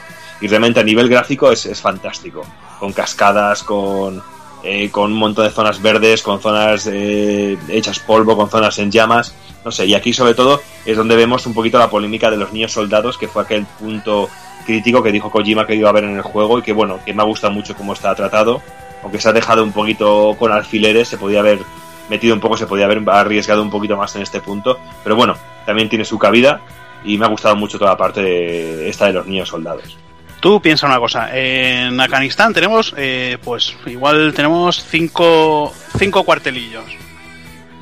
Eh, en, en África tenemos eh, tres o cuatro. Son nueve, nueve, nueve escena- en esce- escenarios. En esos nueve escenarios transcurren unas 90 misiones. No sé, está fallando algo. Para mí. Sí, que, que- tienes toda la razón del mundo de que llega un momento de que se repiten mucho las cosas. Que se repiten y que, yo soy el primero en decir y en, y en reconocer que el mundo abierto realmente le sobraba al juego. Pero que realmente luego tiene su lógica y que realmente encaja perfectamente como juego, como juego, como experiencia lúdica, es cojonudo, porque funciona las mil maravillas. Lo que pasa es que yo también hubiera preferido un Metal Gear con, con un poco más encriptado, con escenarios más predefinidos, con escenarios más cerrados. Porque también me ha hartado, y hay que decirlo, que ha habido momentos que ha habido misiones que he vuelto a hacer la misión otra vez al mismo sitio y en la misma localización, lo único que era de noche, o que estaba lloviendo, realmente. Y eso sí que me ha molestado. Pero también por eso, eso- te digo que, Bueno, Didi, no, que es un juego que necesita muchísima, pero muchísima paciencia. Y tomárselo con mucha calma y con... Es, yo creo que este juego es como una buena comida eh, que hemos de degustar muy tranquilamente, realmente. Y te puede gustar mucho o lo puedes detestar. Yo creo que no hay un punto intermedio. Pero es que requiere mucho, mucho, mucho, muy, mucho mimo y muchísima atención para no perderse ningún detalle sobre todo. Y yo creo que la clave es el, el tema de las cintas. Yo me he hartado de escuchar cosas de que la gente dice que no tiene historia. Coño, pues escúchate las putas cintas. No, yo las cintas me las escucho todas, igual que me las escuché en Peace Walker. Bueno, aquí en, en este me ha, me ha quedado todavía alguna por escuchar, pero. Pero no sé, el problema que le veo yo es que al ser mundo abierto, eh, te da tantas situaciones de abordar una, una zona, una, por ejemplo, una aldea, puede ser un cuartel bastante grande, hay uno que es un acantilado con, con puentes, con vigas, pero claro, lo puedes afrontar por tantas direcciones que igual lo afrontas por un, un lugar que, que la misión te tarda pues cinco minutos en completarla. Porque entras por un sitio que llegas inmediatamente. Si fuera, si fuera una base entras, eh, entras por una puerta y tienes que recorrer toda la base por dentro para llegar a tal punto, pues entonces sería, bueno, más típico de lo que sería Metal Gear. Al ser mundo abierto, no sé, llegas allí, ves una base que, que en definitiva es grande, pero al ser mundo abierto poderlo afrontar por cualquier lado se te queda pequeña, lo ves. Yo lo veo pequeño. Y no es eso que, que, como he dicho antes, llegas a la puerta de la base y dices, joder, qué pedazo de base, voy a entrar aquí, voy a arrasar con todo. Y bueno, a nivel de mecánicas, pues como hemos comentado, es un mundo abierto con todo lo que hemos estado comentando hasta ahora. Y tenemos ciertas novedades, entre comillas, que ya pudimos ver algo en Ground Zero, es como es el modo reflejo. Un modo que realmente yo pensaba que iba a ser una chetada, pero que en realidad no nos soluciona la vida, como yo pensaba. También lo podemos quitar en algún momento, pero yo creo que en algún momento es un modo hasta cruel. Realmente que te puede putear muchísimo este modo reflejo. Que algunas veces no sé si ayuda más o te putea. Los enemigos en esta ocasión pues tienen una más o menos aproximadamente unos 50 metros de vista de día, de rango de visión, y factores como la noche influyen, tormentas de arena y, o, lluvia o, o tem- o- o temporales adversos influyen mucho en el visionado de estos personajes y a la hora de enfrentarse a ellos. Incluso si no llevamos el traje de camuflaje, eh, si como andemos mínimamente deprisa, enseguida nos escucharán y, y se alertarán. Porque luego hablaré un poquito más adelante de la inteligencia artificial de los, de los enemigos, que a mí me ha gustado mucho en este caso cómo está tratada. Eh, y es que incluso los personajes se equiparán con cascos, chalecos antidisturbios, gafas de visión nocturna, etcétera, etcétera, etcétera. Apuntar también me ha resultado muchísimo más complicado que otros casos porque la física de las balas es muchísimo más realista y tiene cadencias, incluso a distancia de caída, es, es, es bastante más real que antes, con lo cual el disparar no, no es tan intuitivo o tan de videojuego como lo era hasta ahora. Yo creo que aquí también se ha tratado mucho con, eh, con mucha seriedad y con mucho realismo y le ha dado un, un plus de dificultad al juego bastante interesante y me ha gustado muchísimo también. Pues yo todo lo contrario, a, a tomar por culo con el rifle de francotirador, apuntas directamente a la cabeza y le das. No hay ni, Claro, no pero, te tiembla joder, ni el claro. pulso ni te tiembla nada. No tienes que calcular distancias ni nada. Yo lo veo más irreal que en, en anteriores Me- Metal Gear. Hombre, si te limitas a disparar con el, con el de francotirador, Es mucho más realista, como has dicho tú, entonces. Claro, pero eh, si te estoy hablando de un montón de armas, de- de- del resto de armas. Las pistolas de mano, las metralletas, los, los lanzacohetes y todo eso. Bueno, pero con el rifle francotirador, por ejemplo, apuntas a la cabeza y ¿qué? Le das directamente. Ahí no, hay- ahí no hay, no, la bala no tiene parábola. Claro, depende de la distancia a la que lo hagas. Joder, pues a tomar por culo te estoy diciendo. Y a tomar bueno, por culo también- no es al lado, es lejos. Ya, ya, pero bueno, porque es un, es un rifle francotirador, pero te estoy hablando de armas principales como puede ser la pistola o la metralleta. Realmente, si tú vas a disparar con un, rifle de francotirador, realmente es, es evidente que va a ir directo a donde está la mirilla puesta. Pero si tú te quieres enfrentar a un convoy de enemigos que está en- a, a 20 metros de ti, no vas a ir con un rifle de francotirador. Para eso tienes a Quiet. Y bueno, como se ha comentado muchísimo, es más que evidente la influencia de jugable de Peace Walker, porque realmente el juego es una versión hipervitaminada y hormonada del mismo. Y las críticas a esto no las entiendo porque a mí me encantó. Y que sea un juego para portátil me da lo mismo porque el juego me sigue pareciendo igual de divertido, aunque sea un juego de misiones. Eh, y tenemos, como hemos comentado antes al principio, pues el avión no es únicamente un avión de transporte, también es un avión que es una base de operaciones donde podemos tomar control de todas las misiones, de, de todas las cosas. Podemos elegir compañero, eh, podemos eh, elegir misión, podemos desarrollar armas, podemos hacer un montón de cosas desde el avión. Incluso podemos cust- custom- customizar el avión también, y me ha gustado mucho. Yo llevo un helicóptero. Yo llevaba un helicóptero, sí. Claro, un avión, helicóptero, claro, macho, no vamos a poner aquí helicóptero, maricón. Y bueno, pues que también que antes de cada misión podemos elegir compañero. Elegir compañero que podemos elegir un, un walker, podemos elegir un, el caballo, que el caballo es un inútil, que no hace nada, aunque le puedes poner trajes muy, muy guapos y bonitos. Podemos elegir Claro. a Quiet, podemos elegir incluso un perrete, que me hizo mucha gracia encontrarte al lobillo pequeño y poder criarlo. Y bueno, y está de puta madre tener estos compañeros que nos ayudan. Incluso podemos hacer crecer la amistad con ellos. Y si, por ejemplo, yo siempre eh, me ha encantado hacer crecer la, la- la amistad con Quiet. Y, y es que me, me elimina o me barre todos los enemigos de una zona. Y es una auténtica delicia, una auténtica pasada. No, como tonto. como- ¿Qui- ¿Y quién no se pilla? ¿Qui- A Quiet. No te digo. Pero, pero realmente todo Quiet no la ves casi, porque es, una- es un francotirador, realmente no va contigo. Coño, para eso lleva los prismáticos. Y nada, es lo que, lo que dicen los compañeros, pues empiezas con, con el caballo, eh, en principio muy bien, vas con el caballo a todas partes, te dan al perro, ves que el perro es mucho mejor porque con el perro te detecta dónde están colocados todos los enemigos, eh, pero nada, en cuanto te dan a Quiet, pues eh, Quiet es, es mortífera porque enemigo que va, que ve, enemigo que, que dispara a la cabeza. Es mucho mejor, más adelantado en el juego, que puedes, puedes desbloquear sus armas, pillarle un rifle de, con tranquilizante para que te duerman los enemigos, porque si quieres hacerte una misión sin ningún muerto, estás eh, completamente perdido con, con Quiet. Y a nivel de misiones, pues tenemos las misiones principales que seguirán y nos guiarán por la historia. La parte final de la, es un auténtico regalo por parte de Kojima. Me parece una pena pasar, eh, me- merece la pena pasar por, por todas las misiones para poder llegar a las, a las últimas misiones. A partir de la misión número 40 me, me ha parecido bestial casi todo lo que he encontrado. Eh, más o menos un mínimo de unas 40-50 horas de juego para terminar el juego, la historia principal sin pararse demasiado. Realmente es un juego largo, quizás sí, sí es, el, Metal Gear más largo de la saga. Eh, y para poder disfrutar, del, eh, me- me merece la pena pasarlo para disfrutar sobre todo las últimas misiones. Y cada misión tiene varios objetivos, como por ejemplo destruir la radio de comunicaciones, eliminar a todos los enemigos, o dormirles a todos, o rescatar a todos los prisioneros que haya, aunque no te lo digan.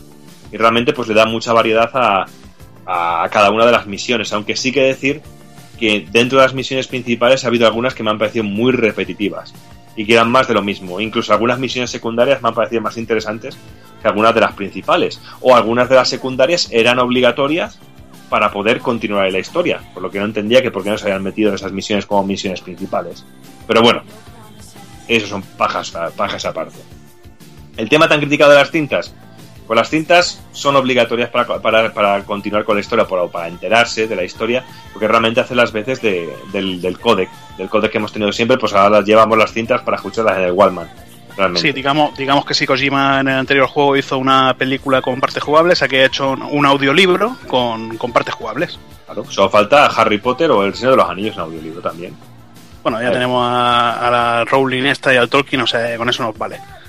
Y encontramos cintas pues la- de, de todo de todo tipo, incluso podemos encontrar unas cintas de cagar, ¿sabes? De sonidos de pedos y de, de cagadas, que son muy útiles por si nos escondemos en un baño y viene eh, uno de los soldados a ver porque ha visto algo moverse y si ponemos la cinta de cagar, eh, directamente escucharán los sonidos de los pedos y, te irás. Y si irá el, y si será soldado y no te descubrirán. Bueno, oye, ahí está.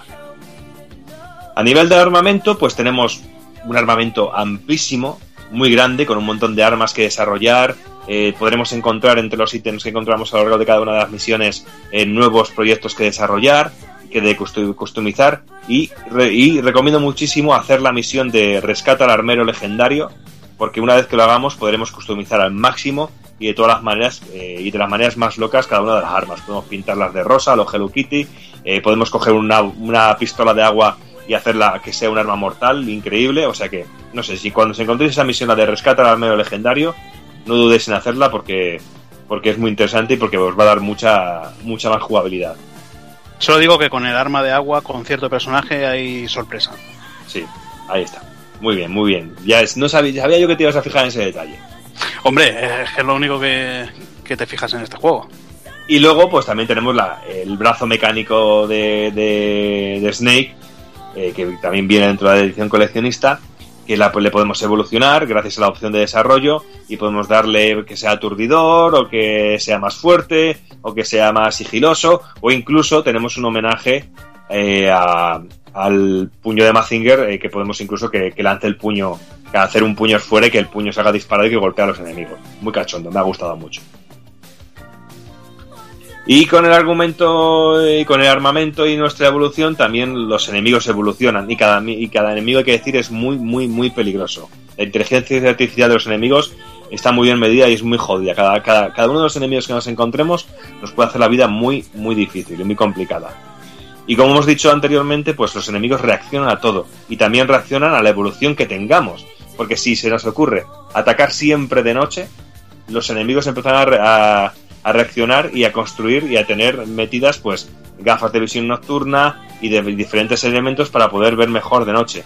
Eh, y si usamos, por ejemplo, siempre fran- francotirador, pondrán más morteros y los hijos de puta no fallan nunca. Los- Bueno, hay que, hay que tener en cuenta que, que con esto tenemos las misiones, me parece son las misiones de enviar a nuestro, nuestro ejército de la base, enviarlo a misiones para, para cargarse almacenes de cascos, almacenes de, de armaduras, con lo que en las, en las siguientes misiones, cuando hayan completado estas misiones, pues eh, ya nos volverá, eh, nos volverán a, sal- a salir enemigos sin el casco, sin las armaduras, sin recortadas, porque hay algunos con la recortada que son auténticos hijos de puta, hay que decirlo que y ya te digo que si van con la armadura, la recortada y el casco, eh, o llevas un bazooka encima muchas veces o, o vas o no, puedes con ello. Y bueno, el juego viene dividido en dos grandes capítulos, y estos dos grandes capítulos están divididos a su vez en 50 capítulos, más un capítulo 51 que se puede ver por YouTube y que enlaza directamente con los acontecimientos del primer Metal Gear Solid. Hay Pero que decir no- que el, bueno, el capítulo este me parece que viene en la edición coleccionista. Me parece que lo han puesto ahí. O sea, los que nos hemos comprado las versiones normales que nos den por culo. Sí. Pero eso sí, no lo veáis sin jugar al juego, que porque es un mega spoiler. Y es un solo, es solo un vídeo, porque realmente aquí se quedaron sin pasta. Kojima se fue y aquí no ha habido pasta para seguir. Pero el vídeo no tiene gameplay. Es un storyboard sin terminar, pero con todas las voces. Y realmente le falta el gameplay. Pero es una pasada de vídeo. Es una pasada y que yo creo que es fundamental y básico para entender bien todo el juego. A mí me ha encantado. Yo creo que este hubiera sido el, el verdadero enemigo final, el que sale en este vídeo. Sí. Y bueno, luego tenemos las misiones secundarias, que como hemos dicho son muchísimas, algunas más importantes que otras, pero encontramos algunas obligatorias y claves para poder avanzar en la historia, pero la gran mayoría estarán centradas en, en la, mejorar Mother Base, realmente. Antes se me olvidó decir que cuando pasamos el... eh, cuando que cuando vamos, llegamos al segundo capítulo, cuando se divide el capítulo en dos, cuando llegamos al capítulo número dos, se nos empiezan a meter algún tipo, algunos, algunos retos como camuflaje extremo, etcétera, que significa que no tenemos armas y que si nos descubren una sola vez, eh, estamos cao, que tenemos que volver a empezar la, misión desde el principio. No son obligatorias estas misiones, pero oye, son todo un reto.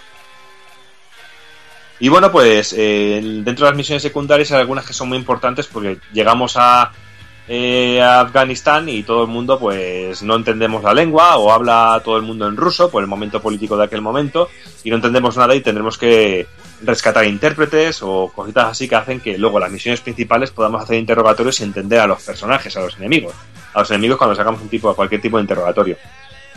Y por ejemplo, algunas de las misiones secundarias nos obligan a jugar en modo extremo o supervivencia. Que está muy guay. Yo he probado a jugar un poquito en modo extremo y. hostia. Es que te, te mata a todo el mundo de un solo toque y los enemigos finales es un toque y muerte también. Bueno, yo he probado alguna en modo extremo, me parece que a mí me saldrían solo en... Bueno, son las, las misiones de relleno de la historia principal, que son misiones que se repiten, pero en extremo. Hay que decir que no son necesarias, con que te hagas la... Bueno, para continuar la historia, porque mucha gente dice, eh, si no te pasas estas misiones, no te sale la misión 46, y eso es mentira. Tú te vas haciendo todo lo que sean son las misiones secundarias, que son chorraditas de rescatar al, al armero legendario, pues práctica de tiro en, en la Mother Base, en la base médica, en la, en la tecnológica, y con hacerte todo lo que son las misiones secundarias y, chorras, con eso ya con eso ya tienes suficiente para, para desbloquear la misión 46. Y bueno, y hablando ya de la Mother Base, ya que lo has dicho, pues en esta ocasión podemos visitarla, podemos ampliarla, mejorarla, eh, reclutar personal para él gracias al Fulton y atajar invasiones y recolectar recursos realmente. Hay algún momento del juego que nos dirán, están invadiendo la Mother Base y tienes que ir y, y evitar que, que, la, que la ataquen. Y bueno, y aparte, pues... de, bueno, aparte de la Mother Base también es muy importante de vez en cuando volver para que, digamos, los ánimos de nuestros soldados, eh, al ver a Big Boss, pues se animen un poquito más, nos suba eh, la producción de, de productos, nos suba más. También tendremos ciertos vídeos con ciertos personajes. Eh, me parece que si tenemos nuestro día de cumpleaños que coincide con, alguna fecha del juego, veremos una- alguna escena especial. Eh, son cositas que, bueno, que hace que, que veamos que realmente sí que estamos en un juego de, de Kojima. Y bueno, y hablando del Fulton, pues podemos recoger con el Fulton eh, animales, armamento pesado, tanques, camiones, prisioneros, cosas que son necesarias, sobre todo los camiones y, prisioneros y tanques y armamento pesado, sobre todo porque para luego las misiones que vas a mandar tú a soldados hacia otras misiones, como Peace Walker, es necesario que hay misiones que dices no puedes hacerla porque no tienes suficientes vehículos o porque no tienes armamento pesado, etcétera, etcétera, etcétera. Y bueno, por la Mother Base podemos andar por ella, es enorme, tan grande que necesitaremos vehículos para movernos por ella, para no desesperarnos, y tenemos que hacerla crecer cada vez más, incluso tenemos misiones dentro. Incluso como curiosidad, como he dicho antes, con el Fulton podemos eh, recoger animales y podemos llegar a construir un propio zoológico dentro de la, del, de la, de la Mother Base. Y cuando tengamos los suficientes animales, una ONG se pondrá en contacto con nosotros y nos darán dinero por los animales que tenemos. Incluso cuando creemos el zoológico, cuando tengamos muchos, muchísimos, los animales cagarán dentro del establo y si nos rebozamos por la mierda, aparecerán cintas con sonidos de animales. O sea que, como hemos dicho, la mierda está muy presente, porque incluso el caballo le puedes aprender la orden de hacerle cagar. También. Pero bueno, dato curioso, que ahí queda, una collimada. Pero algo que no me ha gustado y me ha quedado un poquito así, porque no podemos comer animales, realmente. Algo que podía, como podía pasar en el Snake Eater, que me gustó mucho eso. Al igual que podíamos curarnos nuestras heridas, que salía así como rayos X y podíamos curarnos o hacer entablillarnos una pierna o encajarnos los huesos. Aquí nos recuperamos de energía de manera automática, pero hemos de estar parados y relajados realmente. O sea que tampoco es una ventaja, tampoco es un Call of Duty en ese sentido. Y aunque de No todos sé, modos- yo, bueno, yo eso ya lo he comentado que, que me parece me parece negativo que no tenga no tenga los, los típicos ration para recuperar vida que te no sé, vale, eh, igual tenías antes tres rations, pues esos tres rations te los comes, si te van quitando vida, pues te jodes y mueres. No, aquí no, aquí te pegan tiritos, tú ves la pantalla como se va poniendo las esquinas rojas, te escondes y, y bueno, pues ya, ya te cudrarás. Para mí eso es es una, una lacra que hemos tenido en esta generación de Call of Duties de autorregeneración algo de que muchos juegos eh, pierden mucho con pierden para mí pierden mucho con este tema no es no sé no lo veo no lo veo tan tan lógico Sí, a mí tampoco me ha gustado. El tema de la recuperación yo prefería con la ración a una cosita así para recuperarte.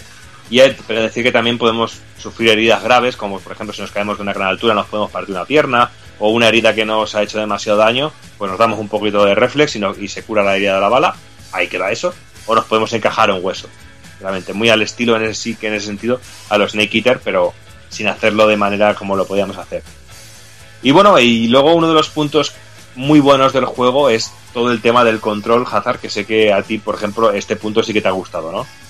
no es que a ver a mí el control para mí es el mejor control de el mejor control de una de la saga el, control que mejor responde en el que más posibilidades tienes en todo como por ejemplo el poder tirarte en plancha para poder esconderte justo en el momento en el que te- en el que ves eh, poder dar volteretas volteretas cuando estás apuntado hacia un hacia un lateral para, para que no te vean es que es una, una cosa que me ha parecido increíble el control que tienes, eh, bueno, tanto de, del caballo que te- en el D-Horse, en el caballo te puedes esconder cuando, cuando pasas por una zona que para que no te vean, esconderte en el lateral. Yo creo que ahí en la jugabilidad es donde, donde Kojima ha demostrado más, eh, más, más innovación. Mm. Sí, porque da gusto incluso el tema de las cajas, que, que ahora es súper cachonda y súper flexible a la hora de, de manejarla, porque ahora podemos estar escondidos en la caja, saltar y asustar al enemigo y dispararle, o, de- o podemos tirarnos, eh, deslizarnos con la caja por un, por un terraplén y por una cuesta, y a mí me ha parecido muy cachondo y me ha gustado mucho. Y bueno, pues luego también decir que el tema, un tema importante luego en Metal Gear, sí tenemos jefes finales. ¿Sabes? Y yo creo que, que es un punto importante y a mí me gusta mucho. Eh, y decir que el combate contra el Metal Gear me ha parecido simplemente genial. Me ha encantado el momento del combate contra el Metal Gear. Y algunos de los enemigos que nos encontramos eh, finales podemos evitar el combate contra ellos. Porque realmente no es que lleguemos a un punto de la historia y que nos salte un enemigo final, que sí que ocurre de vez en cuando. Hay algunos enemigos finales que están puestos en el escenario y tenemos que chocarnos con ellos realmente. Que podemos evitarles si queremos en algún momento. Bueno, yo el único enemigo así principal que me he encontrado es un personaje secundario y ha sido una misión secundaria. Que para mí ha sido, la eso sí, la mejor misión de, de- de casi todo el juego. Que llegas a un punto, tienes un enfrentamiento con un jefe, acabas con ese jefe y luego tienes que continuar para, para llegar a, a tu destino. Donde, bueno, en tu- y en tu destino tienes mucha más mucha más chicha que mucha muchas de las misiones principales. Que muchas de las misiones principales que es vete a una refinería, a una petroquímica y cierra el grifo que se está vertiendo petróleo en el, en el mar. Y dice, "Oh, vale, ni que fuera el puto Mario ahí a cerrar grifos. Y bueno, el juego, pues, tiene el juego con el modo online enchufado. Tarda muchísimo en arrancar, los menús tardan mucho más. Arrancar el juego a mí se me hace muy pesado. Y realmente, si tienes el online quitado, va todo mucho más fluido, mucho más directo. Ya vas directamente a jugar. A mí me gusta. Yo siempre que puedo lo intento quitar el online directamente. Y luego, incluso, pues también tenemos la posibilidad de micro- microtransacciones. Microtransacciones que realmente no son obligatorias para pagar mejoras o incluso algunas algunas cosillas, pero que bueno, no yo no nunca pago en ese tipo de juegos, bueno, no pago en casi ningún juego porque soy un rata, pero bueno, aquí tampoco hace falta porque lo- puedes conseguir lo mismo sin, sin tener que pagar un solo duro. Y luego está también el Metal Gear Online, que apareció otro día que me saltó que se había actualizado y que había salido, ya me sale el menú de inicio, que no sé tu Hazard, yo no lo he tocado, no, no lo he tocado nada.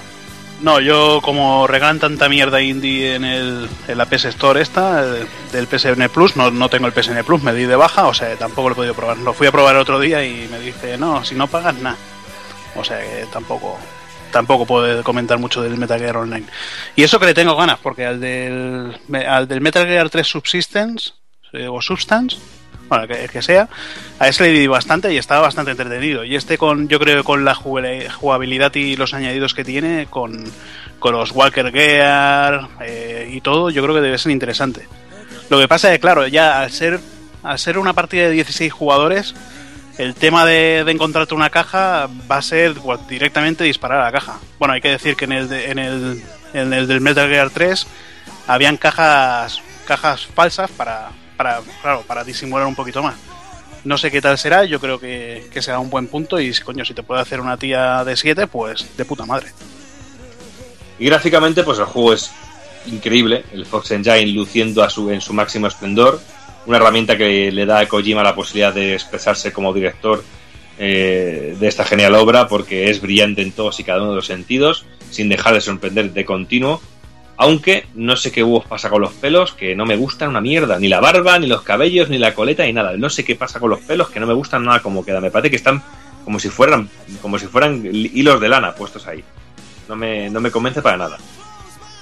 Bueno, yo tengo que decir que, que gráficamente el Fox Engine, una auténtica maravilla, tanto, tanto en Play 3 que tenía el Ground Zeroes, eh, era una auténtica pasada, para mí de lo mejor gráficamente de la anterior generación, y bueno, en Play 4 es donde lo estoy jugando ahora, pues una maravilla, pero por culpa quizás del desierto de Afganistán y África, yo creo que está muy desaprovechado porque nos muestra un entorno que sí, es muy bonito, muchas piedras, pero acaba siendo todo, todo igual. Eh, piedras, montañitas, cuatro hierbajos, no hay, bueno, cactus no hay ninguno, porque supongo en el desierto de Afganistán no habrá cactus, hay arbolitos podridos.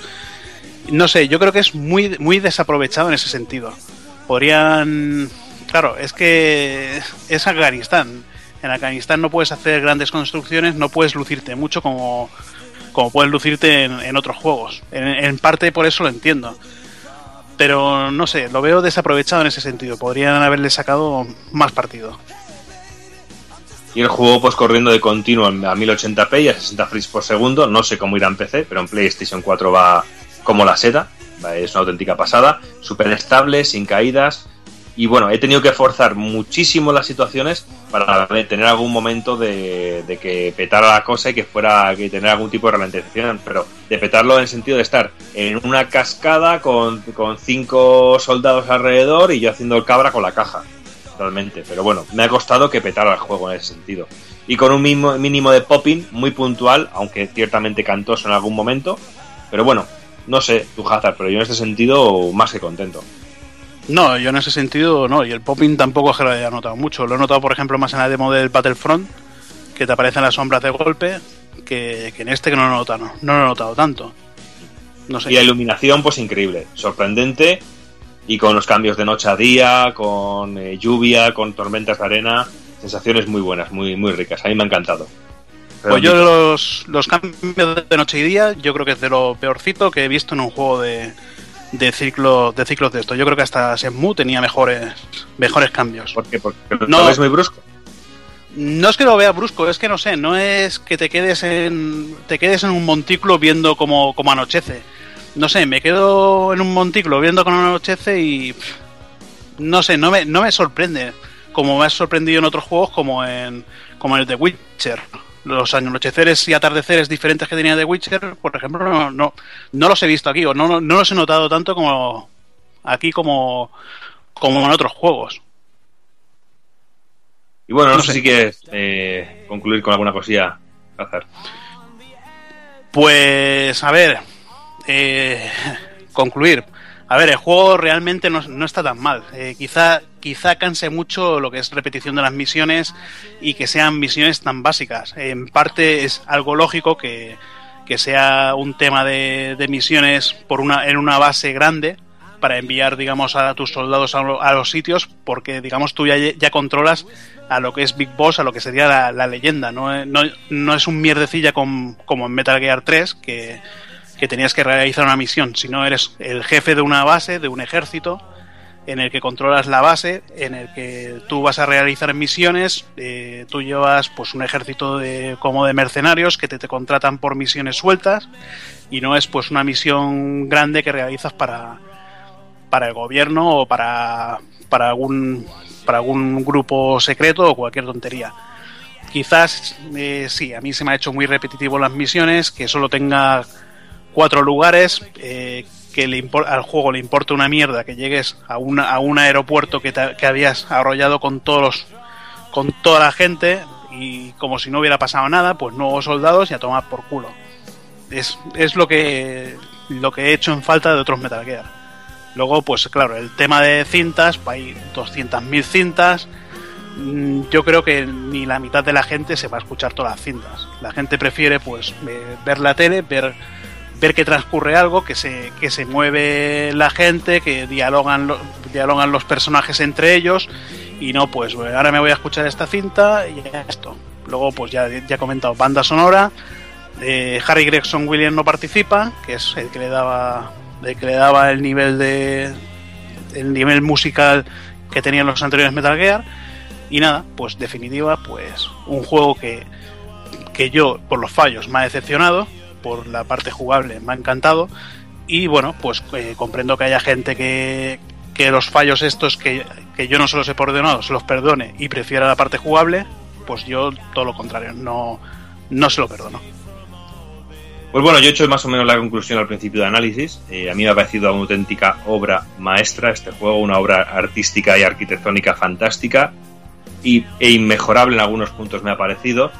Bien es cierto que no, si, no puedo ser un buen crítico porque no soporto el tema del sandbox en ningún juego y esto se me ha hecho un poquito cuesta arriba ahora. Pero bueno, eh, salvando eso, creo que no debo castigar un juego que realmente que supera en cosas positivas a ese punto negativo. Que hubiera preferido un, un juego más encristado, más cerrado, sí. Que me ha molestado también, pero que le va como anillo al guante porque el juego funciona perfectamente a las mil maravillas y, da gusto jugarlo realmente. Hay que jugarlo muy despacito, hay que saberlo degustar, hay que saber jugar a este juego. ¿No gustará a todo el mundo? Pues no. ¿Que es carne de trolls? También. Pero el juego merece muchísimo la pena con una gran historia. eh, una mecánica, como bien has dicho Javi, una mecánica fantástica, un sistema jugable increíble. Todo lo que habíamos podido soñar hacer en un Metal Gear lo podemos hacer en este, en este en este Metal Gear. Eh, y simplemente eh, no puede ser mi goti de este año porque realmente Bloodborne no ha marcado mucho. Y voy a insistir, lo insisto y lo adelanto, eh, no, no va a poder llegar porque realmente las ganas con las que yo llegaba a jugar a Bloodborne, a Bloodborne no son las ganas que yo llegaba a jugar a Metal Gear. Pero bueno, eh, un capítulo fantástico dentro de una de mis sagas favoritas, de mis sagas fetiche.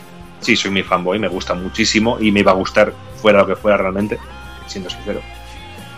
Pero bueno, eh, no puedo decir que es el mejor juego de la saga, porque realmente hoy diría que es uno, mañana diría que es otro y cada, y cada, y cada vez diría uno. Pero realmente es un juego que si te gusta Metal Gear te va a jugar, te va a gustar el juego realmente. Si consigues superar un poquito el bache de- del tema del mundo abierto, que también es superable de mil maneras como hemos comentado, es un que te va a encantar, una auténtica delicia y que larga vida Big Boss y que estoy deseando ver un poquito por dónde van los tiros con esta saga, que me da un poquito miedo que yo la dejaría aquí, la jubilaría aquí. Y bueno, que no estaría tan mal un, un remake de los Metal Gear de, de MSX, del Metal Gear, del Metal Gear y del Metal Gear 2, que me encantaría.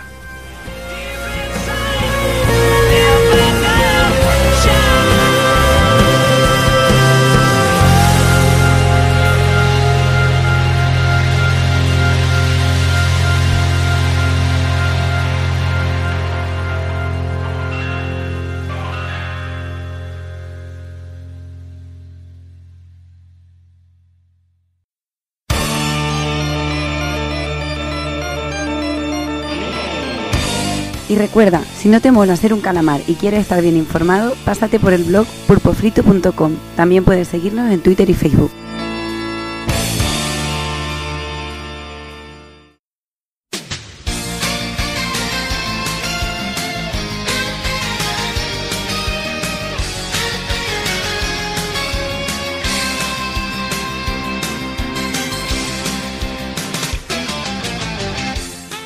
Y hasta aquí el programa, como siempre, un programa, bueno, creo que ha habido un poco de todo, un poco de risas, cachondeo, troleos, peleas, bueno, lo- normal en nosotros. Y no me queda más que empezar a despedirme del señor Hazard.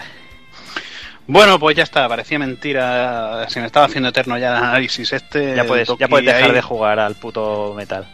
No, ahora tengo la versión japonesa que sale con la voz del Aki Otsuka, ya lo sabes. Sí, sí, sí, sí. Y eso es sagrado, esa voz. Sí, sí, Snake. Snake, Snake. Bien. Era mí. Y nada, el Toki tirándole florecita al juego, como si Kojima fuera su dios. Yo, normal, una persona normal. Y bueno, pues. Simplemente he sido objetivo, Hazard, simplemente he sido objetivo. Nada, nada, nada. Que no. Para gusto Que los colores que dicen. Sí, una cosa es ser fan y otra fanboy. Y ya está. Y eso que tienes Y- ahí a Quai, tío, y todo, pero... Ya, bueno. En fin. Para, Pues nada, Hazard. para el mes que viene ya Metal Gear 6 y ya, ya todo bien. Y nada, hasta el próximo mes. Sí, sí, como tenemos que fiar de Konami, que saca los, los Pro Evolution con las plantillas del año anterior, lo tenemos claro. Buah. Pero bueno. Bueno, me despido también del señor Takokun. Pues nada, señores, un programa más. Ya nos vemos en el retro. Bueno, primero en lo que hagamos allí por Elche. Eh, me parece me parece que por allí me tocará estar en alguna mesa redonda y cosas así. Justicia, impartiendo Sí. justicia. Creo que hablaremos de machismo en los videojuegos, cosa que me toca mucho los cojones, pero intentaremos mantener las composturas. esa, esa es la actitud. Bueno, tienes que dejar bien el pabellón alto, coño, no me jodas. que nos echan Así de que nada. Me voy a descansar, casi una semana jodida, Muy bien. y ahora toca tocarse los cojones a dos manos. Ahí está, a descansar. Venga, Venga, ahí me despido noches. también del señor Doki. Pues nada, una, una alegría haber podido analizar Metal Gear, que tenía muchísimas ganas de, de meterle mano. Y bueno, yo, yo seguiré dándole un poquito más de candela al juego, que quiero sacar algunas cosillas por ahí también. Y nada, lo- y seguir también con Mario Maker, estoy No muy tiene- ilusionado no con ti- el juego. No tiene mucho más, ¿eh? Ya te lo digo. No he tenido, no he tenido bastante Hazard, eh. No me gusta el juego y tengo 120 horas y lo estoy jugando en japonés. No me jodas, tío, macho. Ay, En fin. Bueno, pues nada, Doki. Bueno, Hablamos hablamos. en dos, tres semanillas. Hasta luego. Y venga, me despido también del señor Evil. Pues nada, después de, de asistir al espectáculo de estos dos fanboys, que luego dirán lo que quiera, pero también son fanboys, como yo soy fanboy de, de mis Es cosas, que aquí todos, aquí no podemos, to- todos pecamos de lo mismo, me parece a mí. tenemos esa etiqueta, o sea que, bueno, que una etiqueta que ya ves, no sirve eso tampoco para nada. Sí, eres fanboy de, de tal compañía de tal juego. Sí, ¿y? ¿Y qué? Como tú, ¿no? Con los Transformers. Claro, tío. Ya ves, me sudan los cojones lo que opinen. Mientras me gusta a mí, es lo que, sé, es lo que Pero, hay. pero lo respetan, ¿no? Ahí los respeto, tío. Sigo los mandatos del Taco Kun. en eso es sabio. Está claro. Respetan la opinión, pero te sudan los huevos. Y nada, pues esta- yo también creo que seré de- del trío Calavera, ¿no? Que estaremos en Elche. Creo que seremos tres, ¿no? Sí, si no engañamos a nadie más, sí, por ahí éramos tres, me parece. Seremos el trío Calavera que estaremos por ahí y luego pues dedicaremos un retro a la espada y brujería. Claro que sí, como está mandado. Hay ganas, hay ganas. Hay ganas, muchas ganas. Pues nada, Evil, hablamos en breve y ves que tienes, que tienes trabajo ahí pendiente todavía, ¿eh? Vamos a darle al Transformer este vicio del bueno. Yo no me refería a ese trabajo, pero bueno. Ah, bueno, pues no, hostia, tío, déjame jugar un poco, coño. El otro ya, ya solo veo letras, tío. Ahí está. Y nada, pues nosotros lo vamos a ir dejando por aquí. Tenemos mucho trabajo acumulado, tenemos muchos programas por delante, tenemos esa salida a Elche, tenemos el Retro Barcelona que también está ahí a la vuelta de la esquina, que estamos ahí metidos hasta, hasta adentro. Tenemos ese proyecto no tan secreto ya que está a puntito de ver la luz los primeros detallitos, que yo creo que habrá que empezar a anunciar algo. Y en dos, tres semanillas eh, repasaremos esa saga tan maravillosa como es la saga del hacha dorada. eh, Golden Axe para los amigos. Así que poco más que añadir. Eh, esperamos que lo, hayáis pasado bien, que hayáis pasado unas risas con nosotros y bueno, y si por lo menos os hemos hecho pasar un buen rato, ya nos, ya nos damos por, por felices. Así que eso, como siempre, señoras, señores, niños y niñas, portaros bien, ser buenos y un saludo a todos.